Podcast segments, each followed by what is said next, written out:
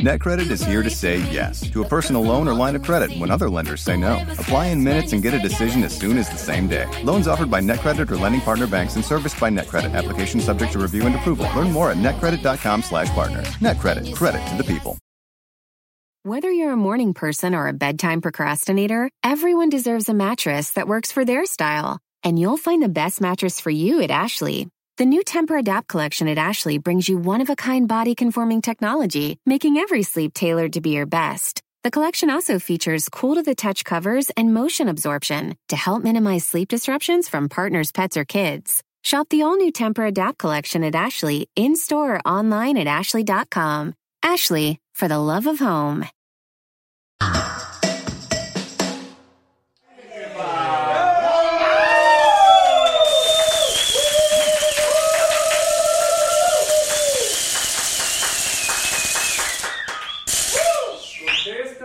¿Qué, ¿Qué tal las conchas?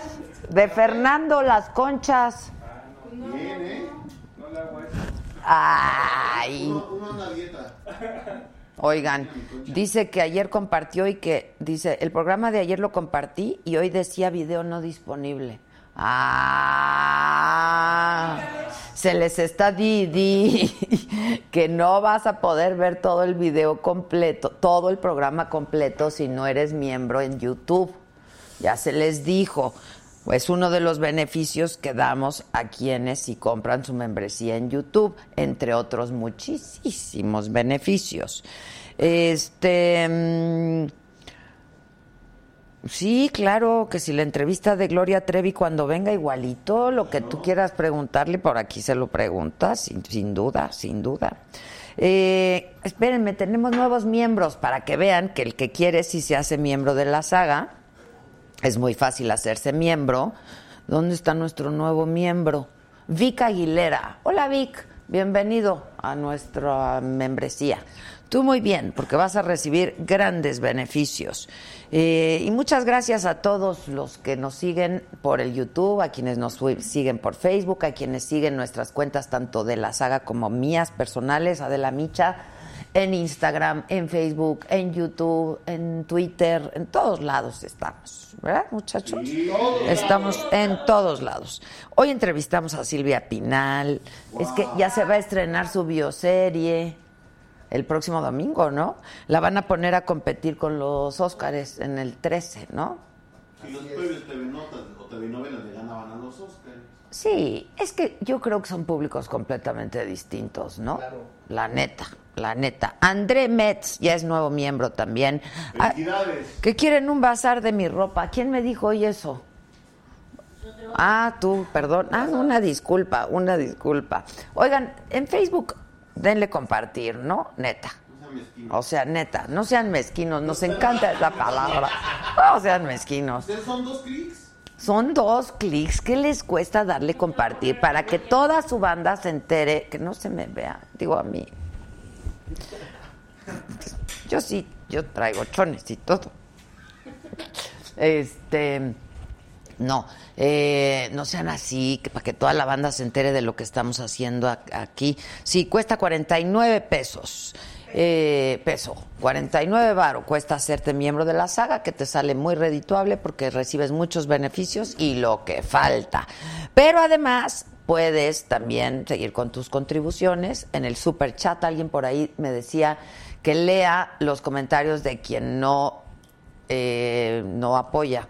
Y les digo que parte del super chat es que se leen las personas que hacen una aportación, se leen sus comentarios para todos. Entonces, pues así las cosas. Ahora bien, eh, que, que Rocío González ya le dio compartir. Muy bien por ello. Este, ¿qué hacemos? ¿Qué hacemos, muchachos? Hoy que es jueves 21 de febrero, ¿qué? ¿Van a ver los Óscares?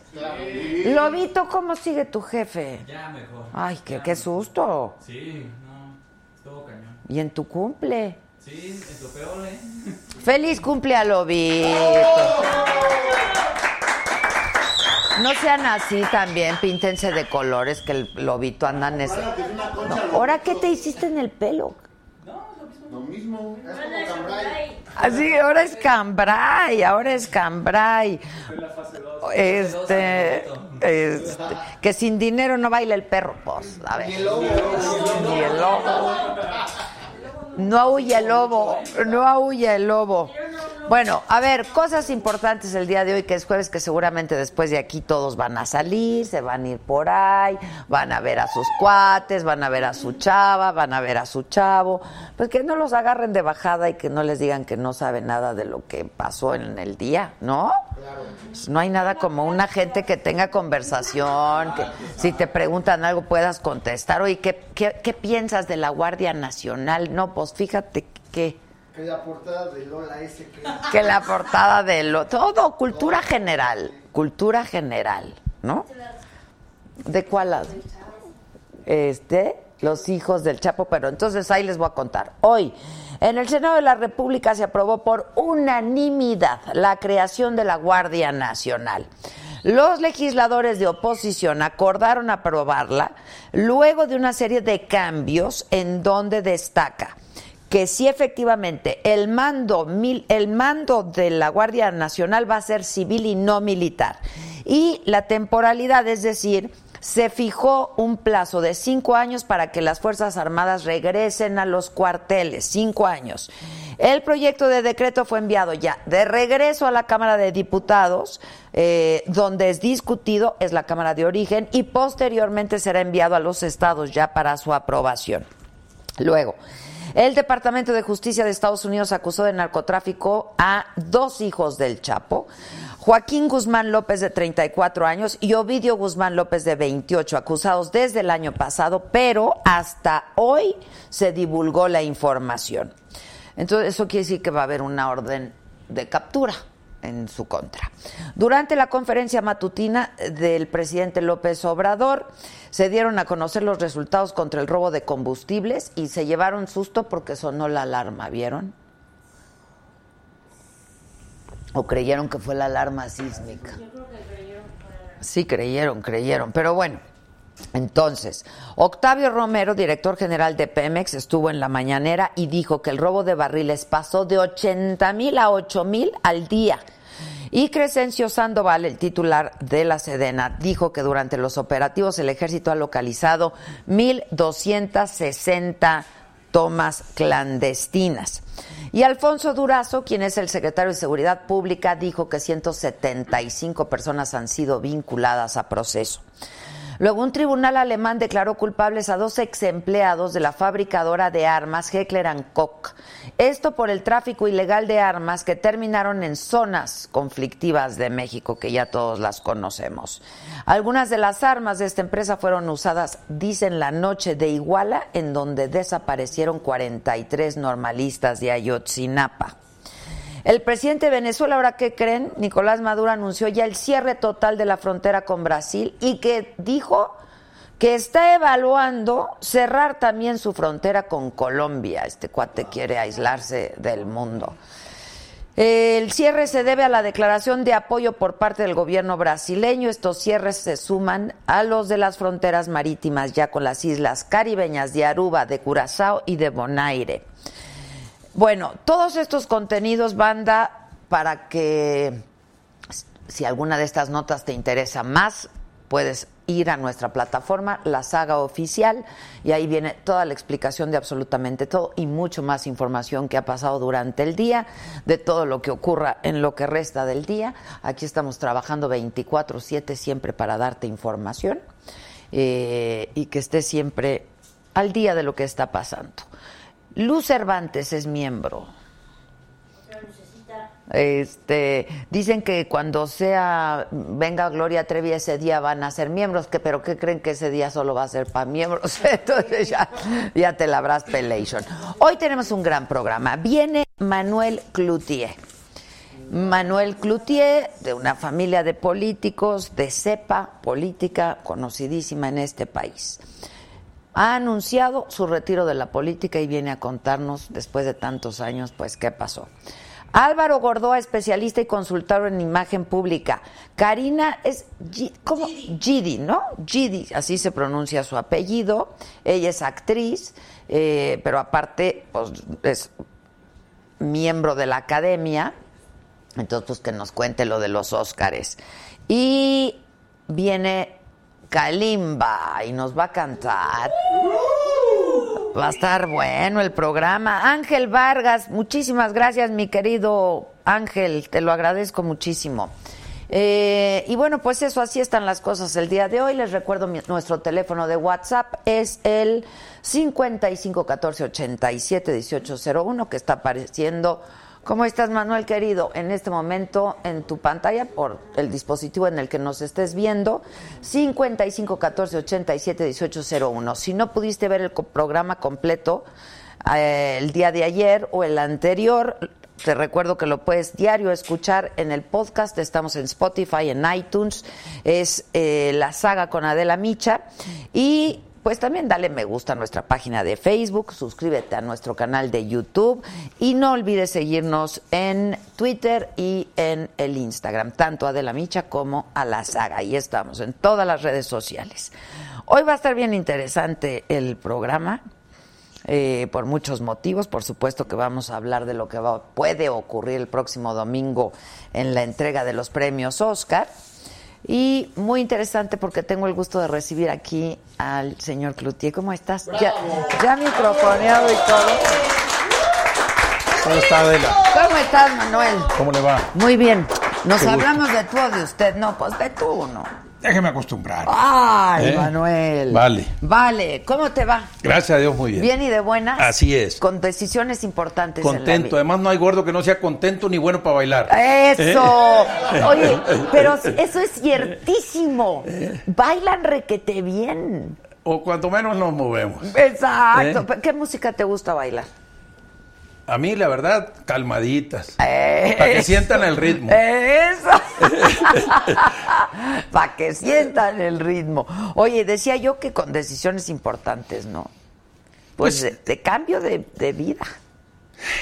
Pues bueno, yo vengo del sector empresarial, tú lo sabes, y hace 10 años tomé la decisión de dedicarme de tiempo completo a la política. Y hoy, pues no es más que regresar a lo que sé hacer. Pero, eh, a ver, también es tu familia de cepa, ¿no? Los Cloutier, la política, lo, que han hecho por este país y en este país. Este, llevas el mismo nombre que tu padre. Entonces, pues debió de haber sido una decisión quizá que no fue muy fácil, ¿no? Fíjate que lo difícil, viniendo, insisto, del sector empresarial, uno está preparado permanentemente, y tú lo sabes, porque tú tienes tu negocio, eh, es la toma de decisiones. Esa es la chamba de uno en la dirección. Entonces, tomar decisiones es lo que estoy acostumbrado. Y es lo difícil a su vez. Ya decidido, lo demás fue comunicarlo. Pero la decisión en su momento eh, tampoco fue tan difícil si lo vemos en el contexto de la campaña de 2018. Fui muy claro con los sinaloenses. Les dije, este es un proyecto, los culichis me eligieron diputado federal, vamos ahora por Sinaloa para el estado completo, buscar la senaduría, y si me eligen senador voy a buscar la gubernatura. Pero también se los dije, y si no, me voy a ir para mi casa y a mis negocios. Y ahí muere. Y soy muy cumplido. Ahora, dicen que en política no hay que dar por muerto a nadie. ¿eh? Bueno, no me estoy muriendo, primera cosa, no. Primera cosa. Y segundo, sí es una muerte política. Ok. Sí, sí es una muerte política. He tomado la decisión de retirarme y te repito, así como estoy cumpliendo lo que les dije, también voy a cumplir. O sea, porque además son muchos años, Adela. Eh, estuve 15 años en el periodismo en Sinaloa. Hacer periodismo en Sinaloa no es nada fácil. Sí, no está complicado. Es muy pesado, muy pesado. Y además cuesta arriba. Eh, después tomo la decisión de meterme de lleno a la política. Y hacer política en Sinaloa tampoco es nada fácil. Y hacerlo como oposición y como independiente y todo esto, En pues esta no ha ocasión sido. fuiste como independiente. Exactamente, ha sido muy difícil. Entonces, también ya creo que uno tiene que aprender, este, pues a entender.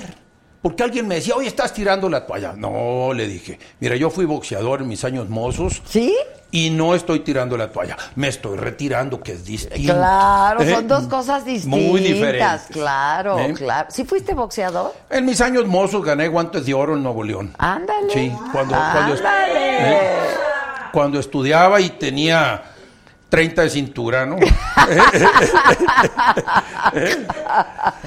Oye, pero entonces además fue algo que tú ya venías analizando. Si en esta no se da, pues ya me... No, lo que pasa es que uno tiene que ser claro, o sea, y realista. No puedes estarte primero creyendo que de- te parió Zeus o que eres elegido de Dios o que tú eres un predestinado o alguna cosa de esa, ¿no? Yo no creo en ser un caudillo ni que estoy elegido para nada en ese sentido. Yo me puse a disposición de los sinaloenses Y a su servicio y, y- y en la diputación dijeron sí. Y ahora Y para, la, para la senaduría dijeron no. ¿Crees que hubo mano negra? ¿Crees que hubo- No, no, no, yo no creo en eso. Yo no creo en eso. Yo creo que se gana o se pierde? Mira, mi Con abuelo las era- reglas del juego. Mi abuelo decía, y ahí lo aprendí muy bien, el que juega pierde, el que toma se emborracha y el que se agacha le pica la cucaracha. Sí. Está increíble. Es cierto, es cierto. Pues sí, absolutamente, no hay como no, no hay como no. Ahora, dime algo, ¿cómo está, cómo está la relación familiar? Son 11 hermanos. Somos 11, sobrevivimos 10. Yo soy el mayor de los varones, hay una mujer mayor que yo. Eh, Tatiana es la quinta, que ahorita es la que suena mucho y trae mucho, Trae jale. Trae, trae, trae jale, trae jale. Este, Rebeca, que ustedes la conocen también, pues ella es un año mayor que, que Tatiana. La primera tanda hasta Tatiana, no miento, hasta Juan Pablo, nos llevamos 11 meses todos. Oye, esta era antes No, era Maquio chambeaba, Maquio chambeaba. Maquio chambeaba y tu pobre madre también. Así es.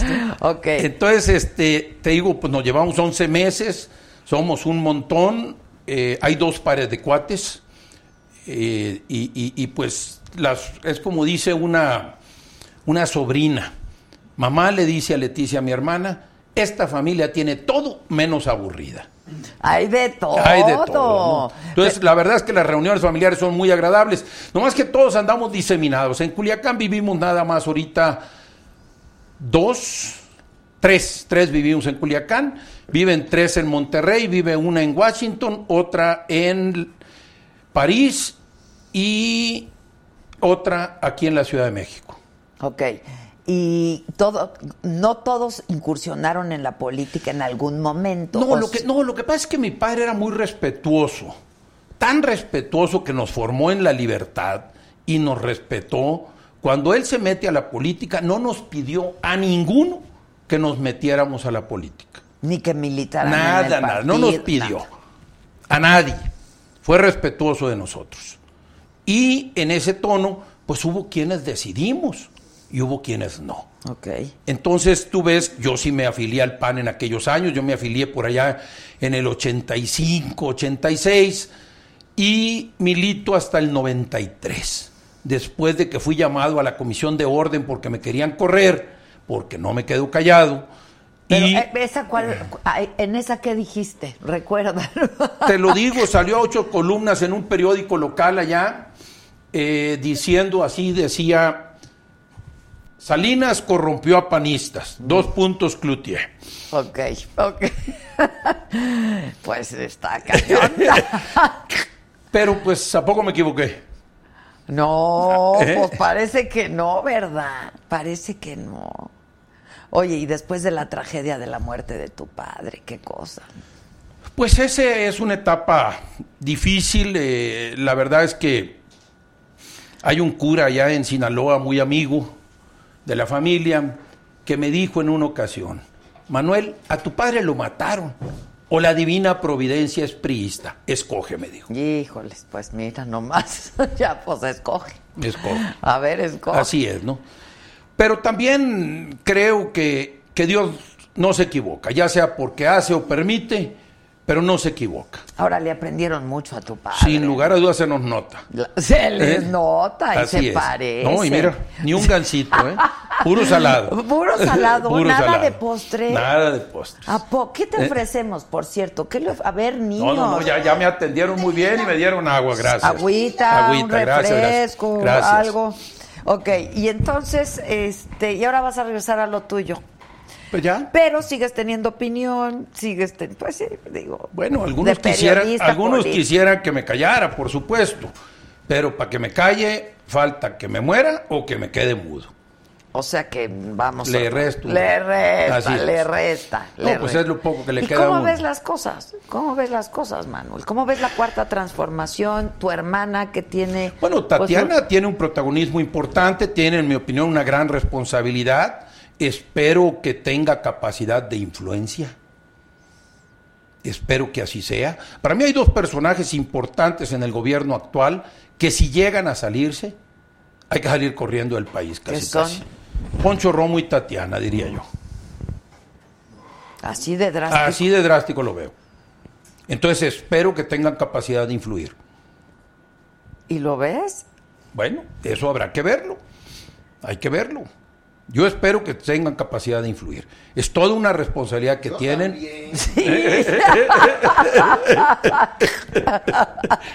espero que sí. Y por ejemplo... El problema es que nos va a pasar de alguna manera, ya lo estamos viendo, como le pregunté una vez a alguien cercano al entonces gobernador Maloba en Sinaloa. Oye, ¿a quién escucha Maloba?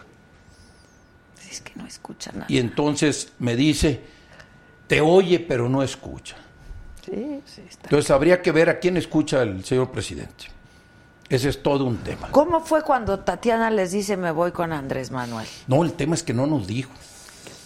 El tema fue que no nos ¿Se dijo. enteraron? Nos enteramos, exactamente. Nos habíamos visto en la Navidad, en diciembre, nos vimos toda la familia y en enero nos llevamos la noticia todos. ¿Pero se enteran qué? ¿Por la prensa? No, pues, pues, digo, los que vivimos fuera, pues nos enteramos porque pues vimos cómo eran las cosas. ¿Y qué? ¿Y le hablaron? ¿Y qué? ¿Cómo estuvo? Porque No, son no, no, cercanos, mire, en la, en la ¿no? familia La nos llevamos muy bien todos porque sabemos respetarnos. Ok, pero ya me imagino una comida y una tertulia y tú y tú las traes y todos No, piensan. no, no, te repito, eso fue en Navidad, pero en Navidad no nos dijo nada. Ok.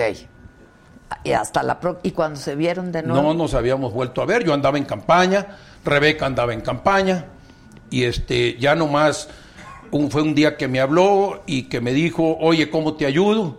Pues me voy a registrar en tal fecha. Y se fue a Culiacán a acompañarme en el registro. Eso sí, me acuerdo es- muy bien. Esa, es- esa fue la única vez que Pero no le preguntaste por qué, que la movió, que... ¿Para qué me enredo? ¿Para qué me enredo? ¿Eh? No manches, yo a mi hermano si le hubiera dicho, ¿me explicas? Eso, te digo, tendrá que ser en, otro, en otra ocasión, pero yo no lo hice y no nos hemos visto. Nos volvimos a ver ahora en diciembre. Toda la familia nos juntamos con los sobrinos y todos, este, pero no tocamos la Que política. pase, Tatiana Cruz. No, es que es, yo creo que eh, para evitar problemas es lo ¿Eh? que se tiene que hacer, ¿no? En las reuniones familiares mejor ni tocar el tema, porque ahí sí cada quien trae su, su asunto. Nosotros, te repito, somos muy respetuosos de todos. No somos dejados ninguno, se criaron acá en esta familia, puros generales. So- pero y son este- unidos, ¿no? Es una Sí, bueno, somos una familia muy unida, este, que como te dije, convivimos muy intensamente y nos la pasamos a todo dar.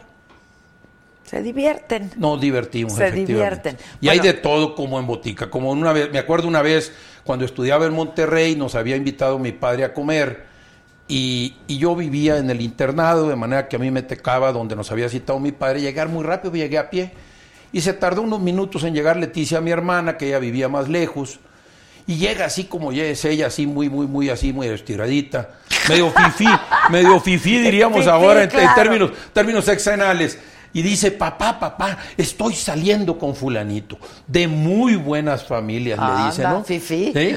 Y entonces voltea a mi padre que rapidito te ubicaba y le dice, bueno, mijita, fíjate que te toca el bueno porque en las familias hay de todo, como en la nuestra. Exacto, es que es verdad que en las familias hay de, Hay de todo. todo, así sí. No nos escandalicemos, en todas las familias hay de todo. Hay de todo. Le, le informaba yo al- a, la gente que pues ya se aprobó la Guardia Nacional por unanimidad con algunos ajustes, ¿no? De la oposición. ¿Qué opinas tú de eso? Bueno, lo que escuchaba precisamente es que esos ajustes tienen que ver en que se cambió el tema de mando militar a mando civil y, eso creo ¿no? eso creo que es sano. Eso creo que es sano. Eh, en Sinaloa tenemos una Guardia Nacional desde 2016 porque el gobernador Quirino metió al ejército como una policía militar. Es una buena manera de cualquier gobernante lavarse las manos y la responsabilidad y endosársela al ejército. Entonces, eh, Quirino hizo eso, tenemos una policía militar en el Estado y el Estado está suelto. Esa es la verdad. Ahora que me he tenido que volver a poner a trabajar y que por lo tanto estoy yendo al campo, yo soy agricultor, y me estoy encontrando con que en el Valle de Culiacán este, hay gente armada, eh, en fin, es un desorden en materia de seguridad, presiones muy fuertes en los campos agrícolas por gente armada y no hay nadie que patrulle, no hay nadie que ponga orden y eso, pues te digo, si esa es la Guardia Nacional, para mí salen sobrando. Ahora, pero la gente lo pide, ¿no? Este, eso sí hay lugares en donde la gente te dice que no se vaya el ejército. Eh, Lo venden, lo venden así. Pero yo me remito a resultados. ¿Tú crees la verdad que el ejército mea agua bendita? no, no, no, la verdad, digo, yo sé que en este país. No, pero nosotros ya sabemos que no. El problema es que nos los presentan que ellos sí son incorruptibles. Sí, ¿Sí? Y por favor, ¿no? Entonces, o poner sea, al la ejército. institu- las instituciones están conformadas por personas. Poner al ejército al frente, precisamente en la calle, ante la situación tan pesada de narcotráfico que se existe en Sinaloa, es ponerlos en la tentación. Y la pregunta es si ya cayeron, resisten. que ahí sí no sé. Ahora, si tú hubieras llegado, que yo todavía pienso que pues, tú dices que es una muerte política, pero bueno, si fueras gobernador, si llegaras a ser gobernador de tu estado, Hubieran venido ayer, dicen los pescadores. Cuando va uno a pescar y no pesca nada, te dices, hubieras venido Pero ayer. Ayer, sacamos claro, mucho. Es ¿eh? cierto, un pez vela de este tamaño, es cierto. ¿Eh? Pero ¿qué, ¿qué harías distinto? ¿Qué tenías pensado y qué pensarías para tu estado? Mi tesis en materia de seguridad es muy simple. Hay dos maneras de vivir. Se puede vivir con una sociedad crecida y una AMPA replegada, o con una AMPA crecida y una sociedad replegada. En otras palabras, la pregunta es, a mí no me importa qué se dedican, es quién manda en la calle, y en la calle mando yo. Sí, pues sí, así tendría que ser. Dúdenlo y nos encontramos. Pero en la calle mando yo, en la calle hay orden. Pero los dejas dedicarse a lo que No, sea. hombre, es que eso le corresponde a otro investigar a qué se dedican. A mí me vale madre a qué se dedican. En la calle hay orden. En la calle mando yo. Sí, porque si no, es, pues, es- Ah, pasa lo que No, pues lo que nosotros lo vivimos vivido. en Sinaloa. En la calle mandan ellos. Está cañón. Y con Maloba, ¿cómo estaba el asunto? Y, y ahora. Muy mal. Era evidente la colusión de ese gobierno con el crimen organizado. Estamos hablando de la administración pasada. Eh, de la de Maloba, Maloba. dijiste tú. Sí, sí, sí, sí, sí. Y esa es de la que Porque muchos diciendo. lo hablaban, ¿eh? Muchos No, lo pues no, decían. pero era evidente, evidente. Mira, ahorita en el juicio del Chapo salió el tema de este señor Chuitoño, que era el, precisamente el jefe de la ministerial en el Estado, en el sexenio de Maloba, que estaba metido, pero hasta, hasta home. Fui- fíjate que fui a entrevistar al abogado del Chapo. Supe. Que debes de ver esa entrevista porque, bueno, así como tú despotrica. Pasó. ¿Qué pasó? no, pues es que... Oye, quedamos que de usted, ¿no? Perdón, perdón, perdón. Así como ustedes, Potrica. no, yo salí hasta, lo comenté que salí de ahí, pues muy triste, porque dices, ¿cómo, cómo nos ven en el país, no? O sea, los, los políticos, digo, perdón la expresión, pero así lo dijo él de mierda, ¿no? Este, No, pues lo que salió precisamente en, en- en el juicio es un mierdero. Es lo que te digo, eh, le digo. Pero es que dice, dice, dice, si le creen a los testigos protegidos a- al grado, si tienen la credibilidad y la autoridad moral para condenar al Chapo, pues también créales lo que dijeron en contra de todos los políticos, ¿no? Este, y es una cosa tristísima. Lo que pasa es que el, el- el crimen organizado se ha infiltrado en las instituciones nacionales de una manera que de veras la mente, la imaginación no nos da. nos rebasa, ¿verdad? Pero de, de veras, ¿eh? Y yo no es que sea muy vivo, no más que vivo, muy cerquita. Sí. Y nos damos cuenta de todo. Pero, por ejemplo, a ver, Felipe Calderón era de tu partido. No, ¿Ya no eras tú? no, Ya te, no. te Ok, dije que perdón. renuncié en el Hace- 93. perdón, no me estás poniendo atención, Disculpe, Adela. Disculpe, no me estás poniendo razón, No me atención. están entendiendo. La cagaste, Micha, la cagaste. Tienes usted ¿Eh? toda la razón, perdón. Eh, ¿Usted cree que fue una buena estrategia la de Felipe Calderón? Porque ahora que me dices, y te hablo de tú, ahora que me dices, este, está peor de lo que nos podemos imaginar. Es mucho de lo que dice Felipe Calderón, a quien entrevisté hace un mes. Y decía, cuando llegué a- llegas ahí y ves, pues dices, tienes que hacer algo, ¿no? Sí, pero hay que hacerlo con, con seso, no con estómago. No es un asunto de nomás llegar y ponerlos en la mesa. Hay, que, hay que poner estrategia. Y te digo, yo, la lucha contra el crimen organizado para mí es como una mesa de cuatro patas. La primer pata es la que yo le doy a llamar policial judicial, que en el caso de Felipe Calderón se trabajó de manera militar y no se trabajó en nada de lo judicial, ni en procuración, ni procuración en el, en el, en el- ni, ni de impartición de justicia.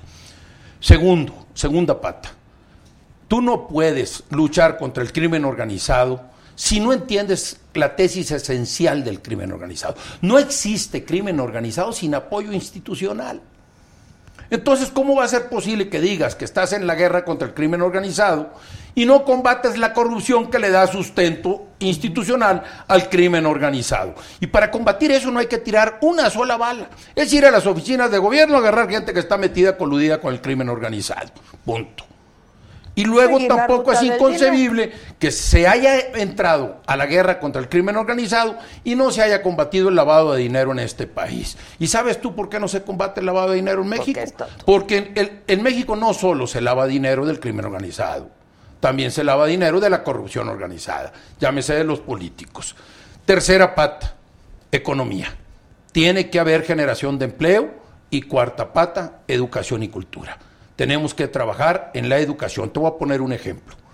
Así como tenemos ya programas de educación sexual en las escuelas desde quinto año de primaria, desde quinto año de primaria deberíamos de tener programas para generar información sobre las drogas y además cursos emprendedores en quinto año de primaria.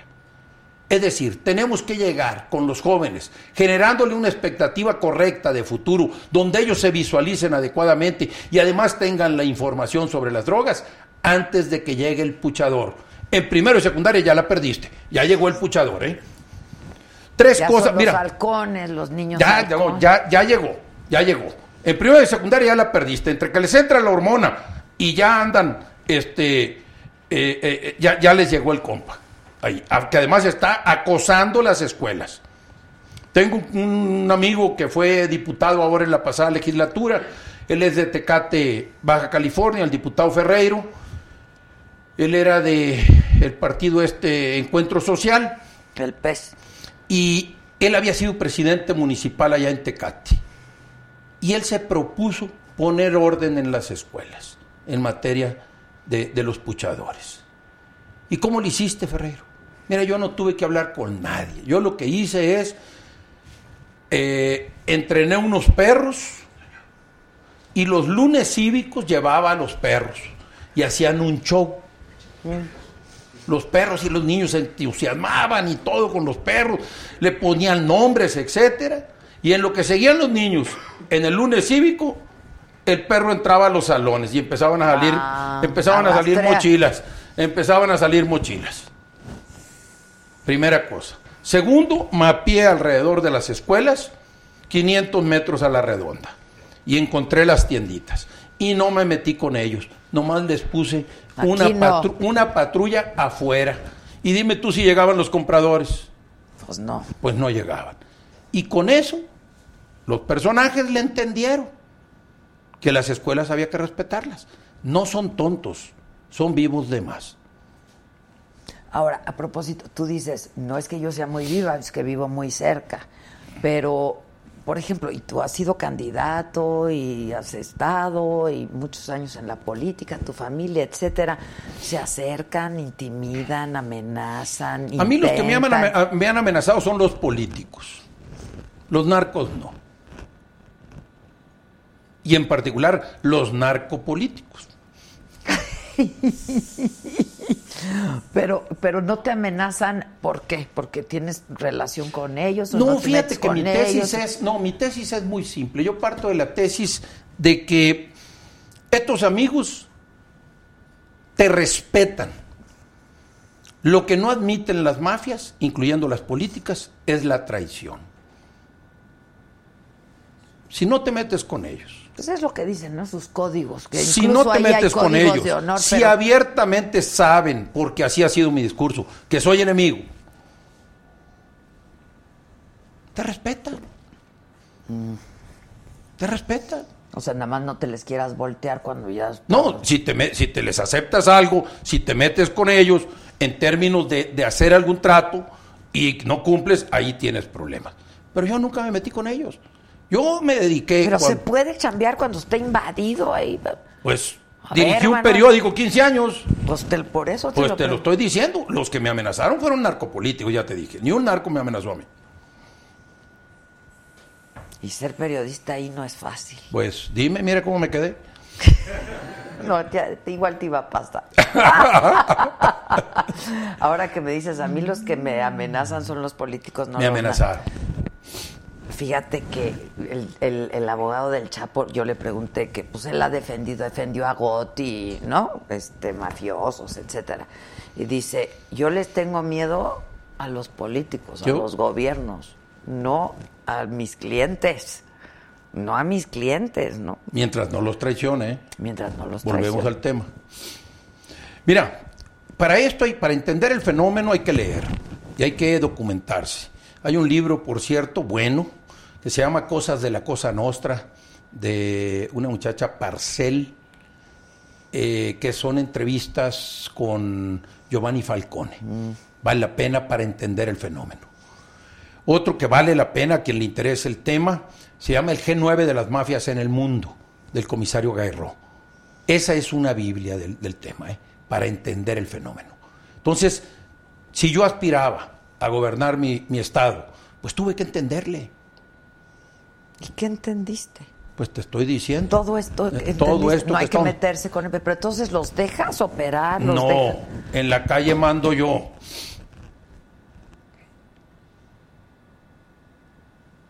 Ahora, ¿tú crees que haya sido falta de voluntad política que en tres Sin lugar a dudas, sí, y también tiene que ver con colusión.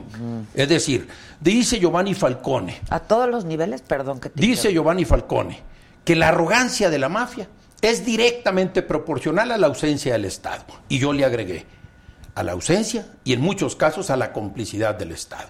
En el caso de México el nivel de complicidad del Estado es altísimo y por eso tenemos una mafia arrogante. Te acabo de platicar el caso del Valle de Culiacán, ¿sí? En donde andan arrogantes. ¿Por qué?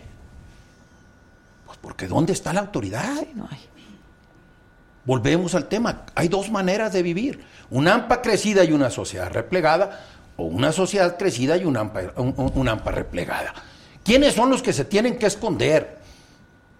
No es posible que en Culiacán los que tengamos que andar replegados, subiendo bardas y escondidos, Sí, seamos los ciudadanos y estos pelados anden como Pedro por su casa en la calle. No, pues son, son dueños, es el Son pues, dueños. dueños. Ejercen el terror, pues sí, sí, sí. La política del terror, ¿no? Pero tiene que haber orden en la calle. Y ahí es donde los gobernantes tienen obligación. No nos vengan a... Y eso es de los Y gobernantes. de todos los, de todos los, o sea, ¿no? Y los que son federales, los que son de la Federales, autoridad federal, su obligación es combatir el narcotráfico, no nomás proveer seguridad, como alguien, ya sabes quién dijo. Ok, ahora, a propósito de, ya sabes quién dijo. ¿Tú crees que, o tienes fe, ahora sí, digo, esto no puede ser un, do- no sé si pueda ser un dogma de fe o no, pero eh, como ves las cosas, como se han planteado, eh, ¿crees que pueda mejorar este asunto? Mira, allá en Sinaloa había un señor muy amigo de mi padre, don Enrique Murillo, que no pronunciaba bien la R. y era Endique. Ah, Era Enrique Mudillo. ¿sí? Y entonces decía don Enrique, o me jodo o me jodo. Entonces yo creo que México está en esa situación. O me jodo o me jodo. O mejoro o mejor. Sí, ya entendí. No hay de otra. No hay de otra, nomás que lo vamos a decir como don Enrique. Pues sí, o me jodo o me jodo. Sí, digámoslo así, digámoslo así. ¿Y tú has vivido fuera del país? Manu? No, no, no, yo vivo en Culiacán. Tengo. Desde el 83 regresé después de haber estado estudiando en Monterrey. Y allá vivo. Aquí está mi esposa. Pero, pero además... te- Allá, allá tengo comprado mi pedacito para que me entierren. Ahí están mis negocios, ahí está mi familia. Y ahí es donde uno quiere estar, Y ahí pues, es, en su con terruño. calorcito, con Pues calorcito. Sí, en la querencia. Así es. En la querencia, pero es muy triste ver lo que está pasando.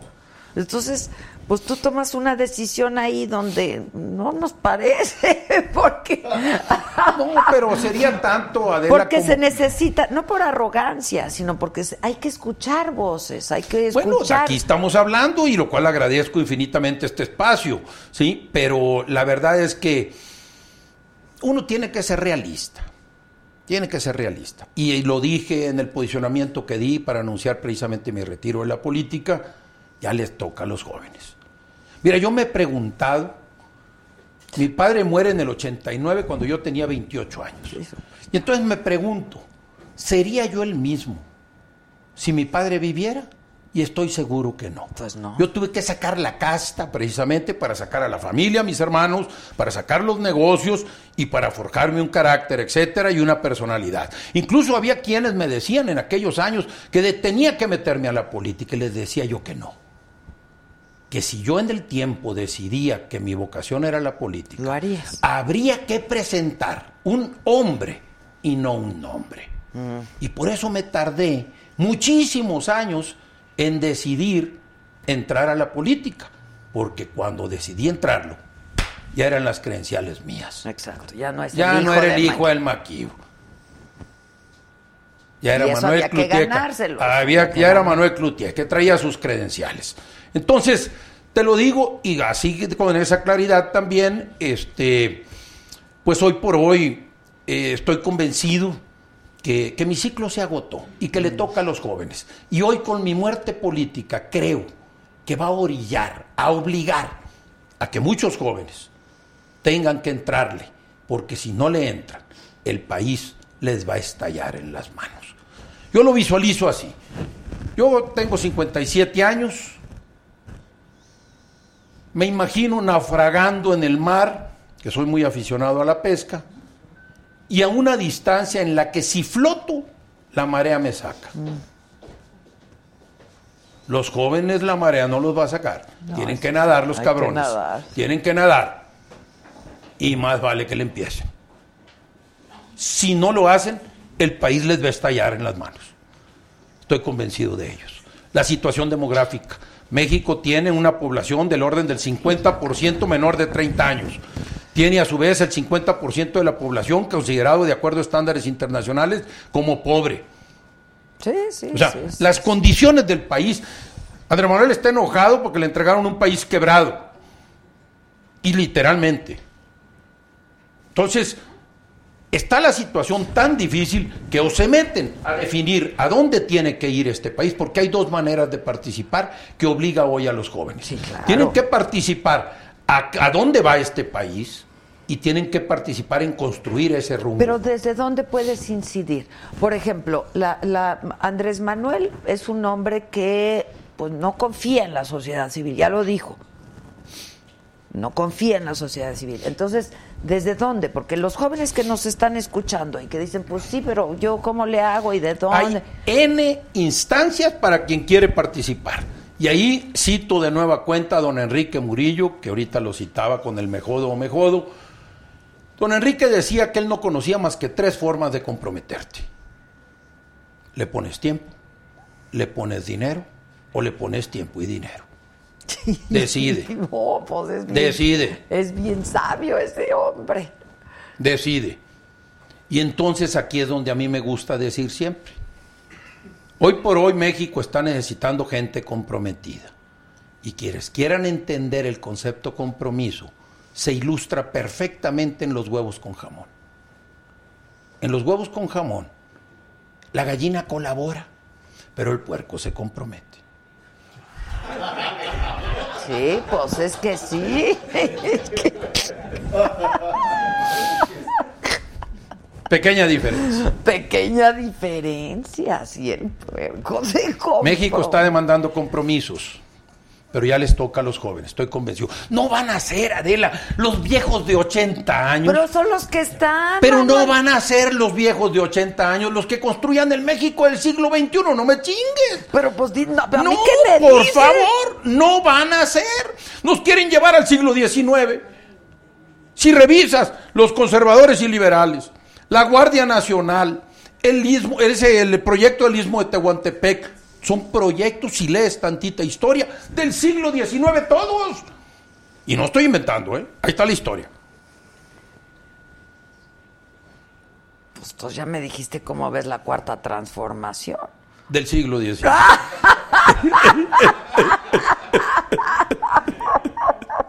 Pero eh, vuelvo a lo mismo, son los que están. Hay una secretaria, Luisa María Alcalde, que es la secretaria del Trabajo, que un poco promedia la edad del gabinete. Pues tú me dices que a los 57 hay que darles chance a los jóvenes. Pues sí. Mira, en el ámbito de los negocios, que es de donde vengo yo, buscamos normalmente que a los 60 años uno podrá ser presidente del consejo, pero ya no director. Sí. El director debe de andar entre los 38 y los 50. Y el personaje que vas a ir formando para que el día de mañana tome también las riendas, tiene que tener 30. Para que cuando el director actual de 40 se esté retirando, el chamaco esté en posición de tomar precisamente las riendas. Y si esto lo hacemos en los negocios, hoy por hoy precisamente quienes deben de estar asumiendo las riendas del país, que ustedes lo ven nomás en el ámbito político, yo digo en el todo. Todo. El cambio no va a venir desde el poder, eso ya quedó demostrado.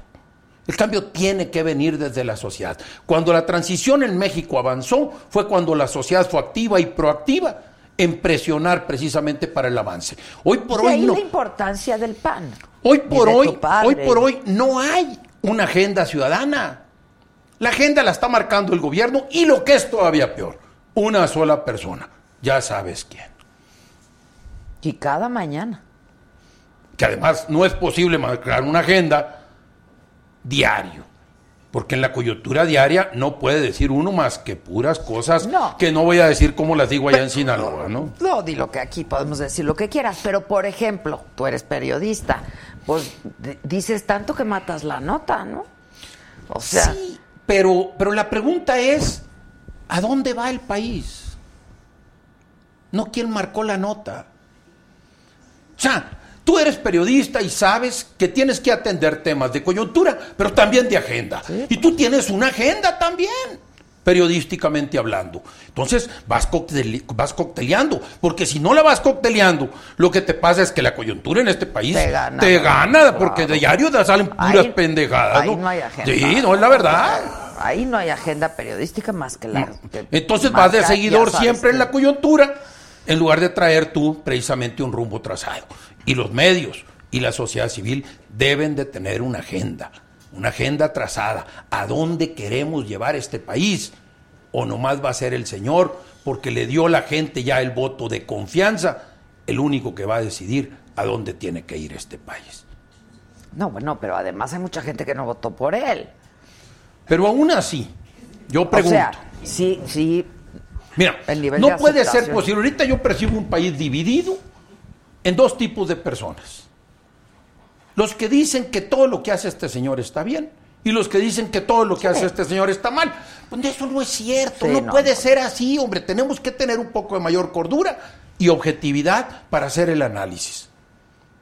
Porque ni todo está bien, ni todo está Sí, mal, no, hombre. Absolutamente. Ni, y, y quiero pensar que todo lo que se hizo antes, ni todo está tan mal. Algo habrá bien. Sí, en donde sí tiene razón es que fueron unas ratas inmundas, ¿no? Es- Eso sí tiene razón. Y la, la corrupción es que ya no, no, no puede ser. No, no, no. Llegó a niveles de extremo. ¿eh? La soberbia del gobierno pasado fue espantosa y de veras creían que es lo que yo le di a llamar el criterio patrimonial del ejercicio del poder. Cuando el poder se ejerce creyéndose dueño. Y corremos riesgos de que aquí se pueda convertir igual, ¿eh? Porque no solo es creerte dueño para lo económico, Sí, para todo. también te puedes creer dueño de la verdad. Sí, sí, sí, sí, sí. Ahora, si es tan claro que se excedieron y que fueron y que hicieron, ¿así se va a quedar? Yo esperaría que no. El pueblo necesita justicia. No basta que nos digan en la mañanera quién es el nuevo villano favorito del día de hoy. Necesitamos gente que pague. Tu hermana te va a hablar por teléfono y te va a decir, hermano, no me ayudes, compadre. No necesita ayuda. ¿eh? Ella, no ne- ella no necesita bules para nadar. Ya la conociste. Sí, ya la ¿eh? conozco. Ya la conociste. Ya ¿no? la conozco. Ya la conoces. No necesita bules para nadar. ¿eh? No, no, no. Y es No, una mujer inteligente. Sin lugar a dudas, y es preparada y, y sensata, y por eso creo que es fundamental que ojalá tenga capacidad de influir como lo tuvo durante la campaña. Sí, no sé si hoy la tenga. No sé si hoy la Una tenga. gran coordinadora de campaña. Digo, pero no sé si hoy la tenga. Porque volvemos a la pregunta. ¿A quién escucha Maloba? Le pregunté a aquel personaje. A nadie. Te oye, pero, no escucha. escucha. Y no es lo mismo. Y no es lo mismo. ¿Qué les pasa cuando llegan al poder? En la Ciudad de México está diseñado el poder para que todo mundo te vuelva loco. Yo fui diputado dos veces y desde que entras a la Cámara todo el mundo te dice, diputado, pásale diputado, diputado para allá y diputado para acá y diputado. Y al rato te crees tú, te vas inflando, te vas inflando y te... Te hinchan, te hinchan. Yo no estoy gordo ahorita ya. Estoy hinchado. Pura hinchazón. Sí, te van inflando, te van inflando. Aquí en esta ciudad todo el mundo te infla. ¿Pero es aquí? Pues No, es- aquí también allá. No, no, no, es especialmente En los aquí. estados, señor gobernador. Ay, señor gobernador. Ahí viene la primera dama. Y ya pónganse de pie. Los no- echa la gente a perder. Mira, acabo de estar en Rosario, que estoy sembrando allá en el sur de Sinaloa también. Y este, y estoy yendo para allá. Y fui dos días después de que acababa de estar, ya sabes quién. Y este. Y, y estuve.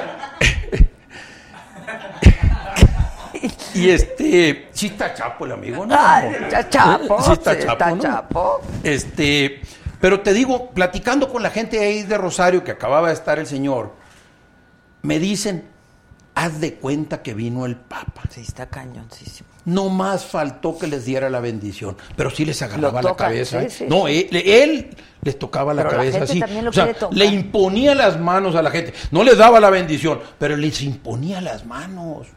No, no, no, no, no, es una cosa bárbara, ¿eh?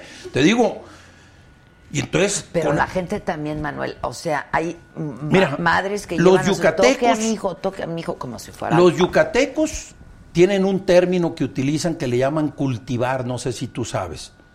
Entonces, se dedican a cultivar a alguien cuando se, se trata de darle cuerda para inflarlo precisamente. Y contaba mi padre la anécdota que, que allá en la, en la generación de él, cuando estaban en el TEC ellos estu- de estudiantes, había uno que se la daba de muy fuertote porque hacía pesa en aquel entonces.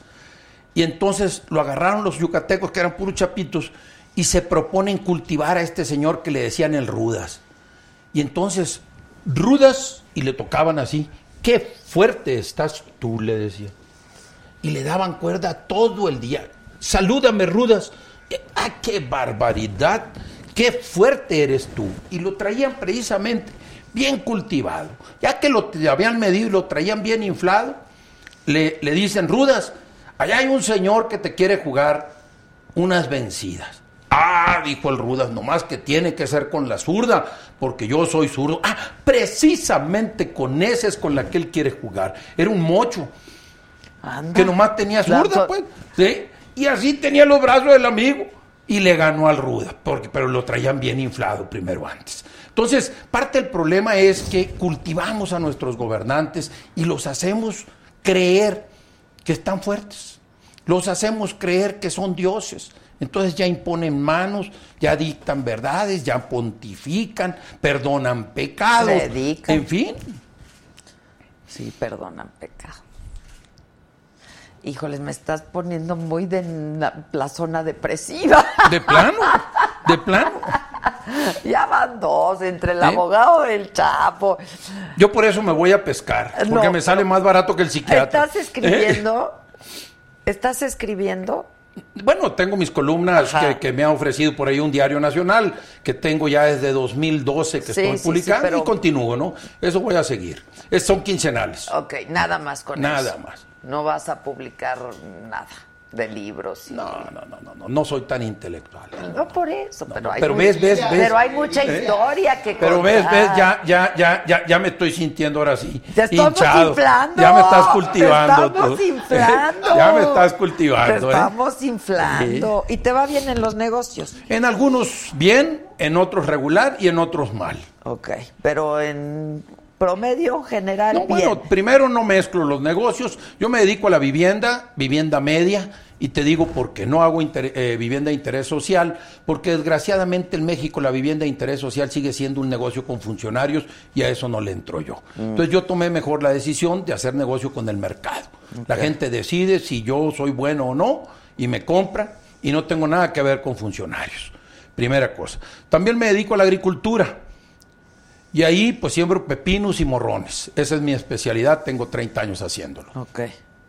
Y por otro lado tengo participaciones minoritarias en un diario del que fui director en su momento, ya tengo 10 años de haberme retirado ahí, y también participaba en otro negocio que vendemos agroinsumos. Me acabo de retirar de ese también.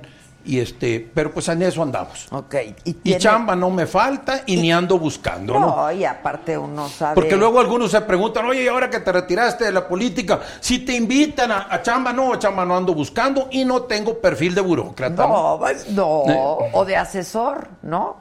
Ahora, como no andas buscando chamba, porque no necesitas el billete y eso, ¿no te gustaría colaborar aquí en Saga con una opinión? No, Ah, caray. no, no pagamos, la verdad no, No, no, no, pagamos. no, no te pero- preocupes por eso tampoco en donde escribo, ¿eh?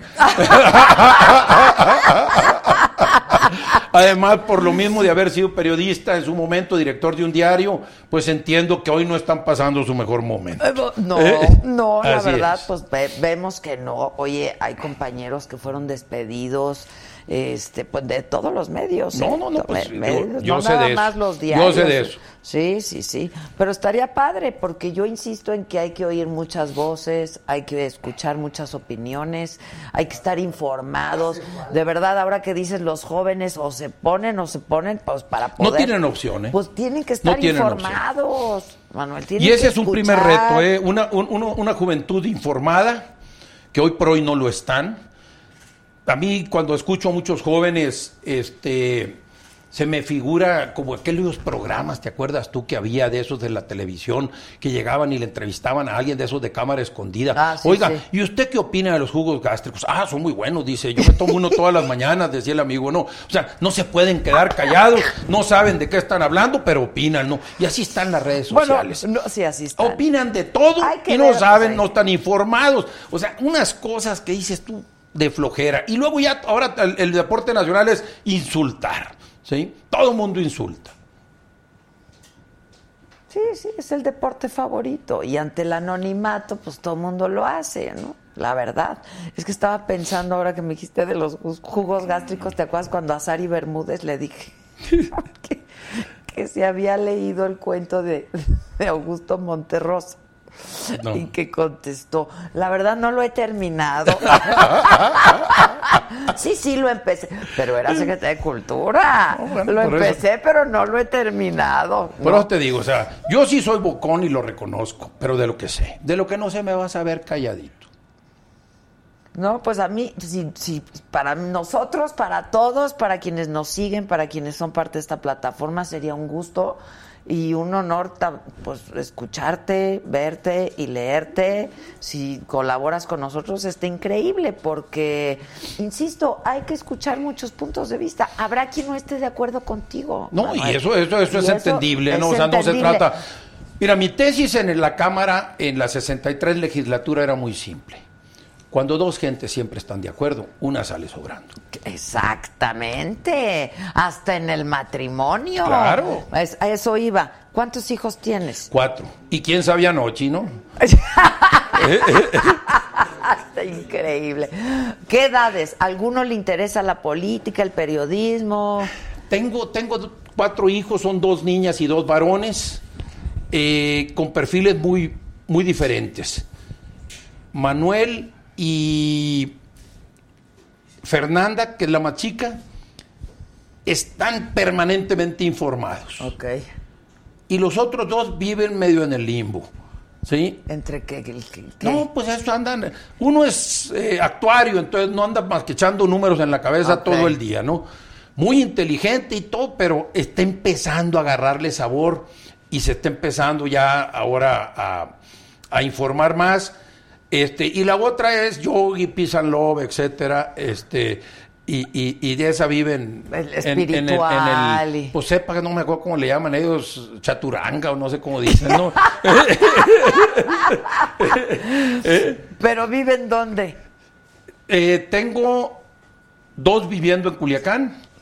Uno vive aquí en la Ciudad de México, aquí trabaja. Y la otra estudia aquí, pero ahorita le tocó ese que le llaman el intercambio Ah, en, las, sí, sí. en las universidades. Sí, y anda en España Ah, ahorita. qué bien, qué bien. anda en España. Oye, ¿y los que te preocupan, los que viven allá? En Sinaloa. Yo, yo, yo les digo de una manera muy simple. Vivir en Sinaloa ya en automático tiene un riesgo. Apellidarte Cloutier le sube. No le metan más riesgo, cabrones. Sí, no. No hagan pendejadas. Sí, no. O sea, ya con eso ya hay un nivel de riesgo. No le metas más. Pero son jóvenes, Pues son finalmente. jóvenes, son pues, sí, jóvenes. son jóvenes Son inexpertos y quieren su propia experiencia, ¿no? Este, yo no sé si tú te tengas que ir, tenemos otros invitados. No, no, no, no, no, yo, yo, yo no soy problema. Yo estoy muy agradecido con este foro, No, pero- con esta oportunidad. Pero si te quieres quedar, va a haber música, y canto, baile, show. Cena no. Les agradecemos infinitamente esta oportunidad de Al platicar. este, contrario, Manuel, al contrario. Agradezco la invitación. La voy a madurar si me lo permites. No, por favor, sí, Sí, la voy a madurar. padre. Que no quede nomás aquí que, que fue parte del No, show. bueno, no, Sí, claro lo- que no, si vamos a estar en contacto. Sí, mi suegro me enseñó que no tomes decisiones importantes sin haberlas pensado 24 horas. Eh, tienes Entonces, toda la dame razón. chancita Ahí de está la pensarlo. invitación, nosotros estaríamos Me la llevo, encantados. la analizo y infinitamente agradecido por esta oportunidad de Manuel. saludarte, de estar precisamente en contacto no, con la y de gente que te sigue. a ti siempre es importante. Y Pues yo escucha- te agradezco. insisto, escuchar voces. En el entendido que estoy retirado. En el entendido de que estás retirado. Que, se Que no mudo, que es otra cosa. Exacto. Eh. Muchas gracias. No, gracias a ti. Manuel. Muchas gracias. Qué padre. Qué padre, qué gusto. Y avísame cualquier cosa. Vale. Si te late, estaría increíble. Gracias. Muchas gracias. Con permiso. A ver qué dice Tatiana, nos chismea. no quiere venir. Vino una vez, pero pues Hace un año, justo hace un año. justo hace un año, en la campaña. Sí. No, pues ahora que es diputada. tiene No, pero ya la entrevisté para el financiero Bloomberg, pero le hemos insistido que venga mucho aquí porque es la tía Tatiana, la, la, la tía Tati, la quieren mucho en las redes, la quieren mucho. Nos la vamos a traer. Gracias, Manuel. Muchas gracias. Les decía que este programa iba a ser interesante, iba a ser divertido, iba a ser de todo. ¿Qué te, sí, ya supe que te pasó algo. Te operaron, ¿verdad? Te operaron. Es que miren, ya llegó Kalimba. ¿Quién ya llegaron todos? No, todavía no. Vamos. Vente, Kalimba. Ya está feliz, microfoneado y todo.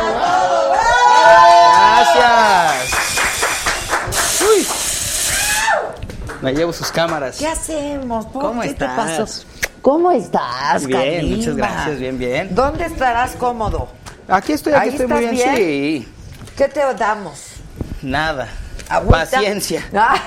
Agüita, agüita está perfecto. Sí, muchas gracias, gracias. Aquí les encanta dar tequilas, ¿eh? Ay, ¿qué tiene que ver? ¿Ya ven?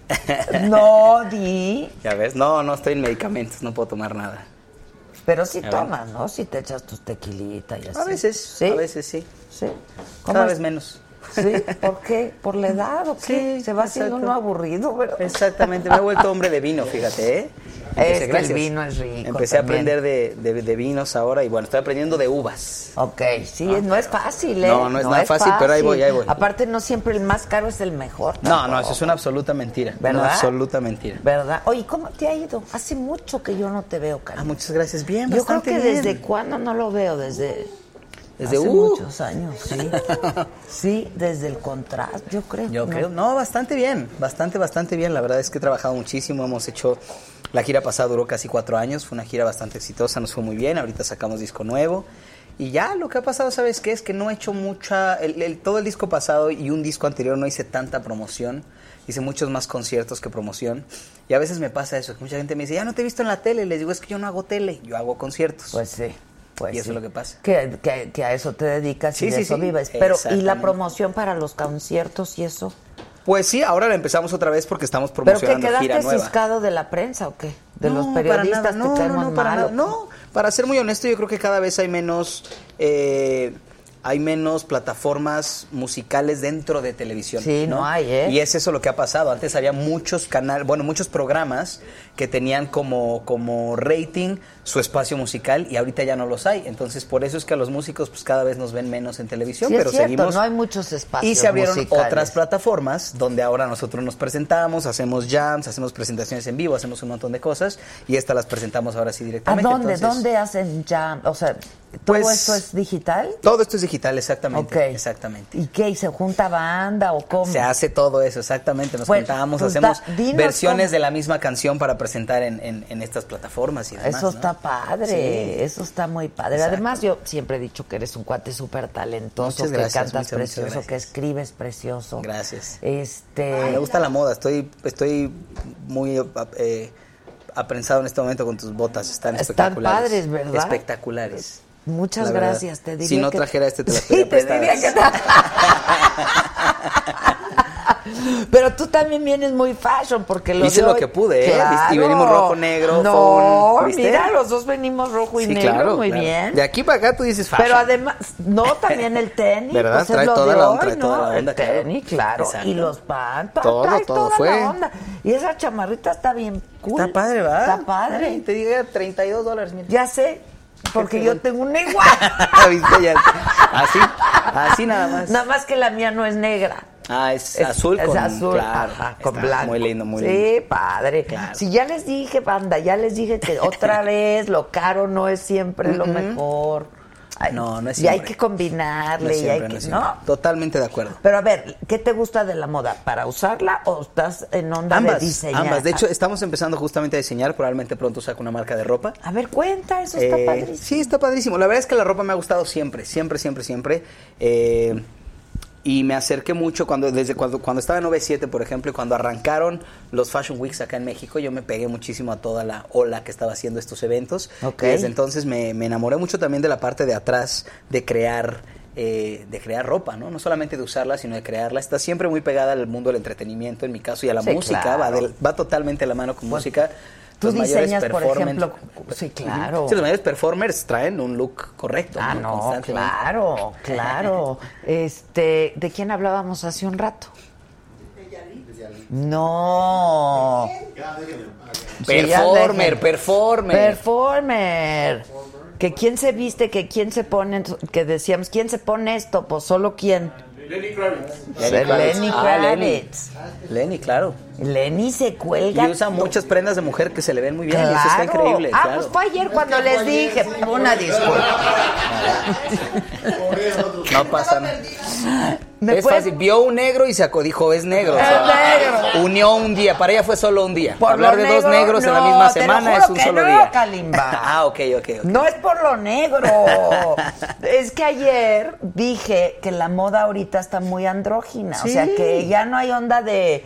Esto, pues lo Y te digo que en el rock siempre lo ha sido, ¿eh? Steven Tyler, Mick Jagger, Lenny Todos Kravitz, todos los rockeros sí, siempre claro, usan lo que sea, y colores, sea. y colguijes, y transparencias, y Todo. Pues ese es el performance. Esa es la claro, onda, Eso es lo que hace un, un buen performer. Pero además, dentro de la moda así casual y eso, pues ya no ves así como esto es de mujer y esto es de hombre no, y esto cada vez sí, menos. es- cada vez menos. Y a mí me parece maravilloso, ¿eh? Cuando nació mi hija me acuerdo perfecto que le compré un... Que tienes dos, ¿verdad? Dos, una de 10 y uno de un año y medio casi. Ay, felicidades. Muchas gracias. ¿De la misma, con la misma esposa? No. No. Fíjate, fíjate que O sea, ¿tienes esposa? Para no, empezar. empezaste, sí, tampoco, fíjate. Perdón, ¿eh? no te preocupes. Yo te platico todo, no pasa nada. Es que, mira, a mí la, la grilla política me apasiona y le leo mucho. Haces bien, haces y bien. los espectáculos me interesa mucho lo que hacen los artistas. Como ¿no? debería ser. La verdad. Pero, Claro. pues, la chocha es la chocha. No, tú pregunta, tú pregunta. A ver, entonces, no es de la misma. No es de la misma mamá y no estoy te- casado. Ok. ¿Nunca te has casado? Nunca me he casado. Ah, mira, bien. me comprometí hombre. una vez hace mucho, pero no me casé.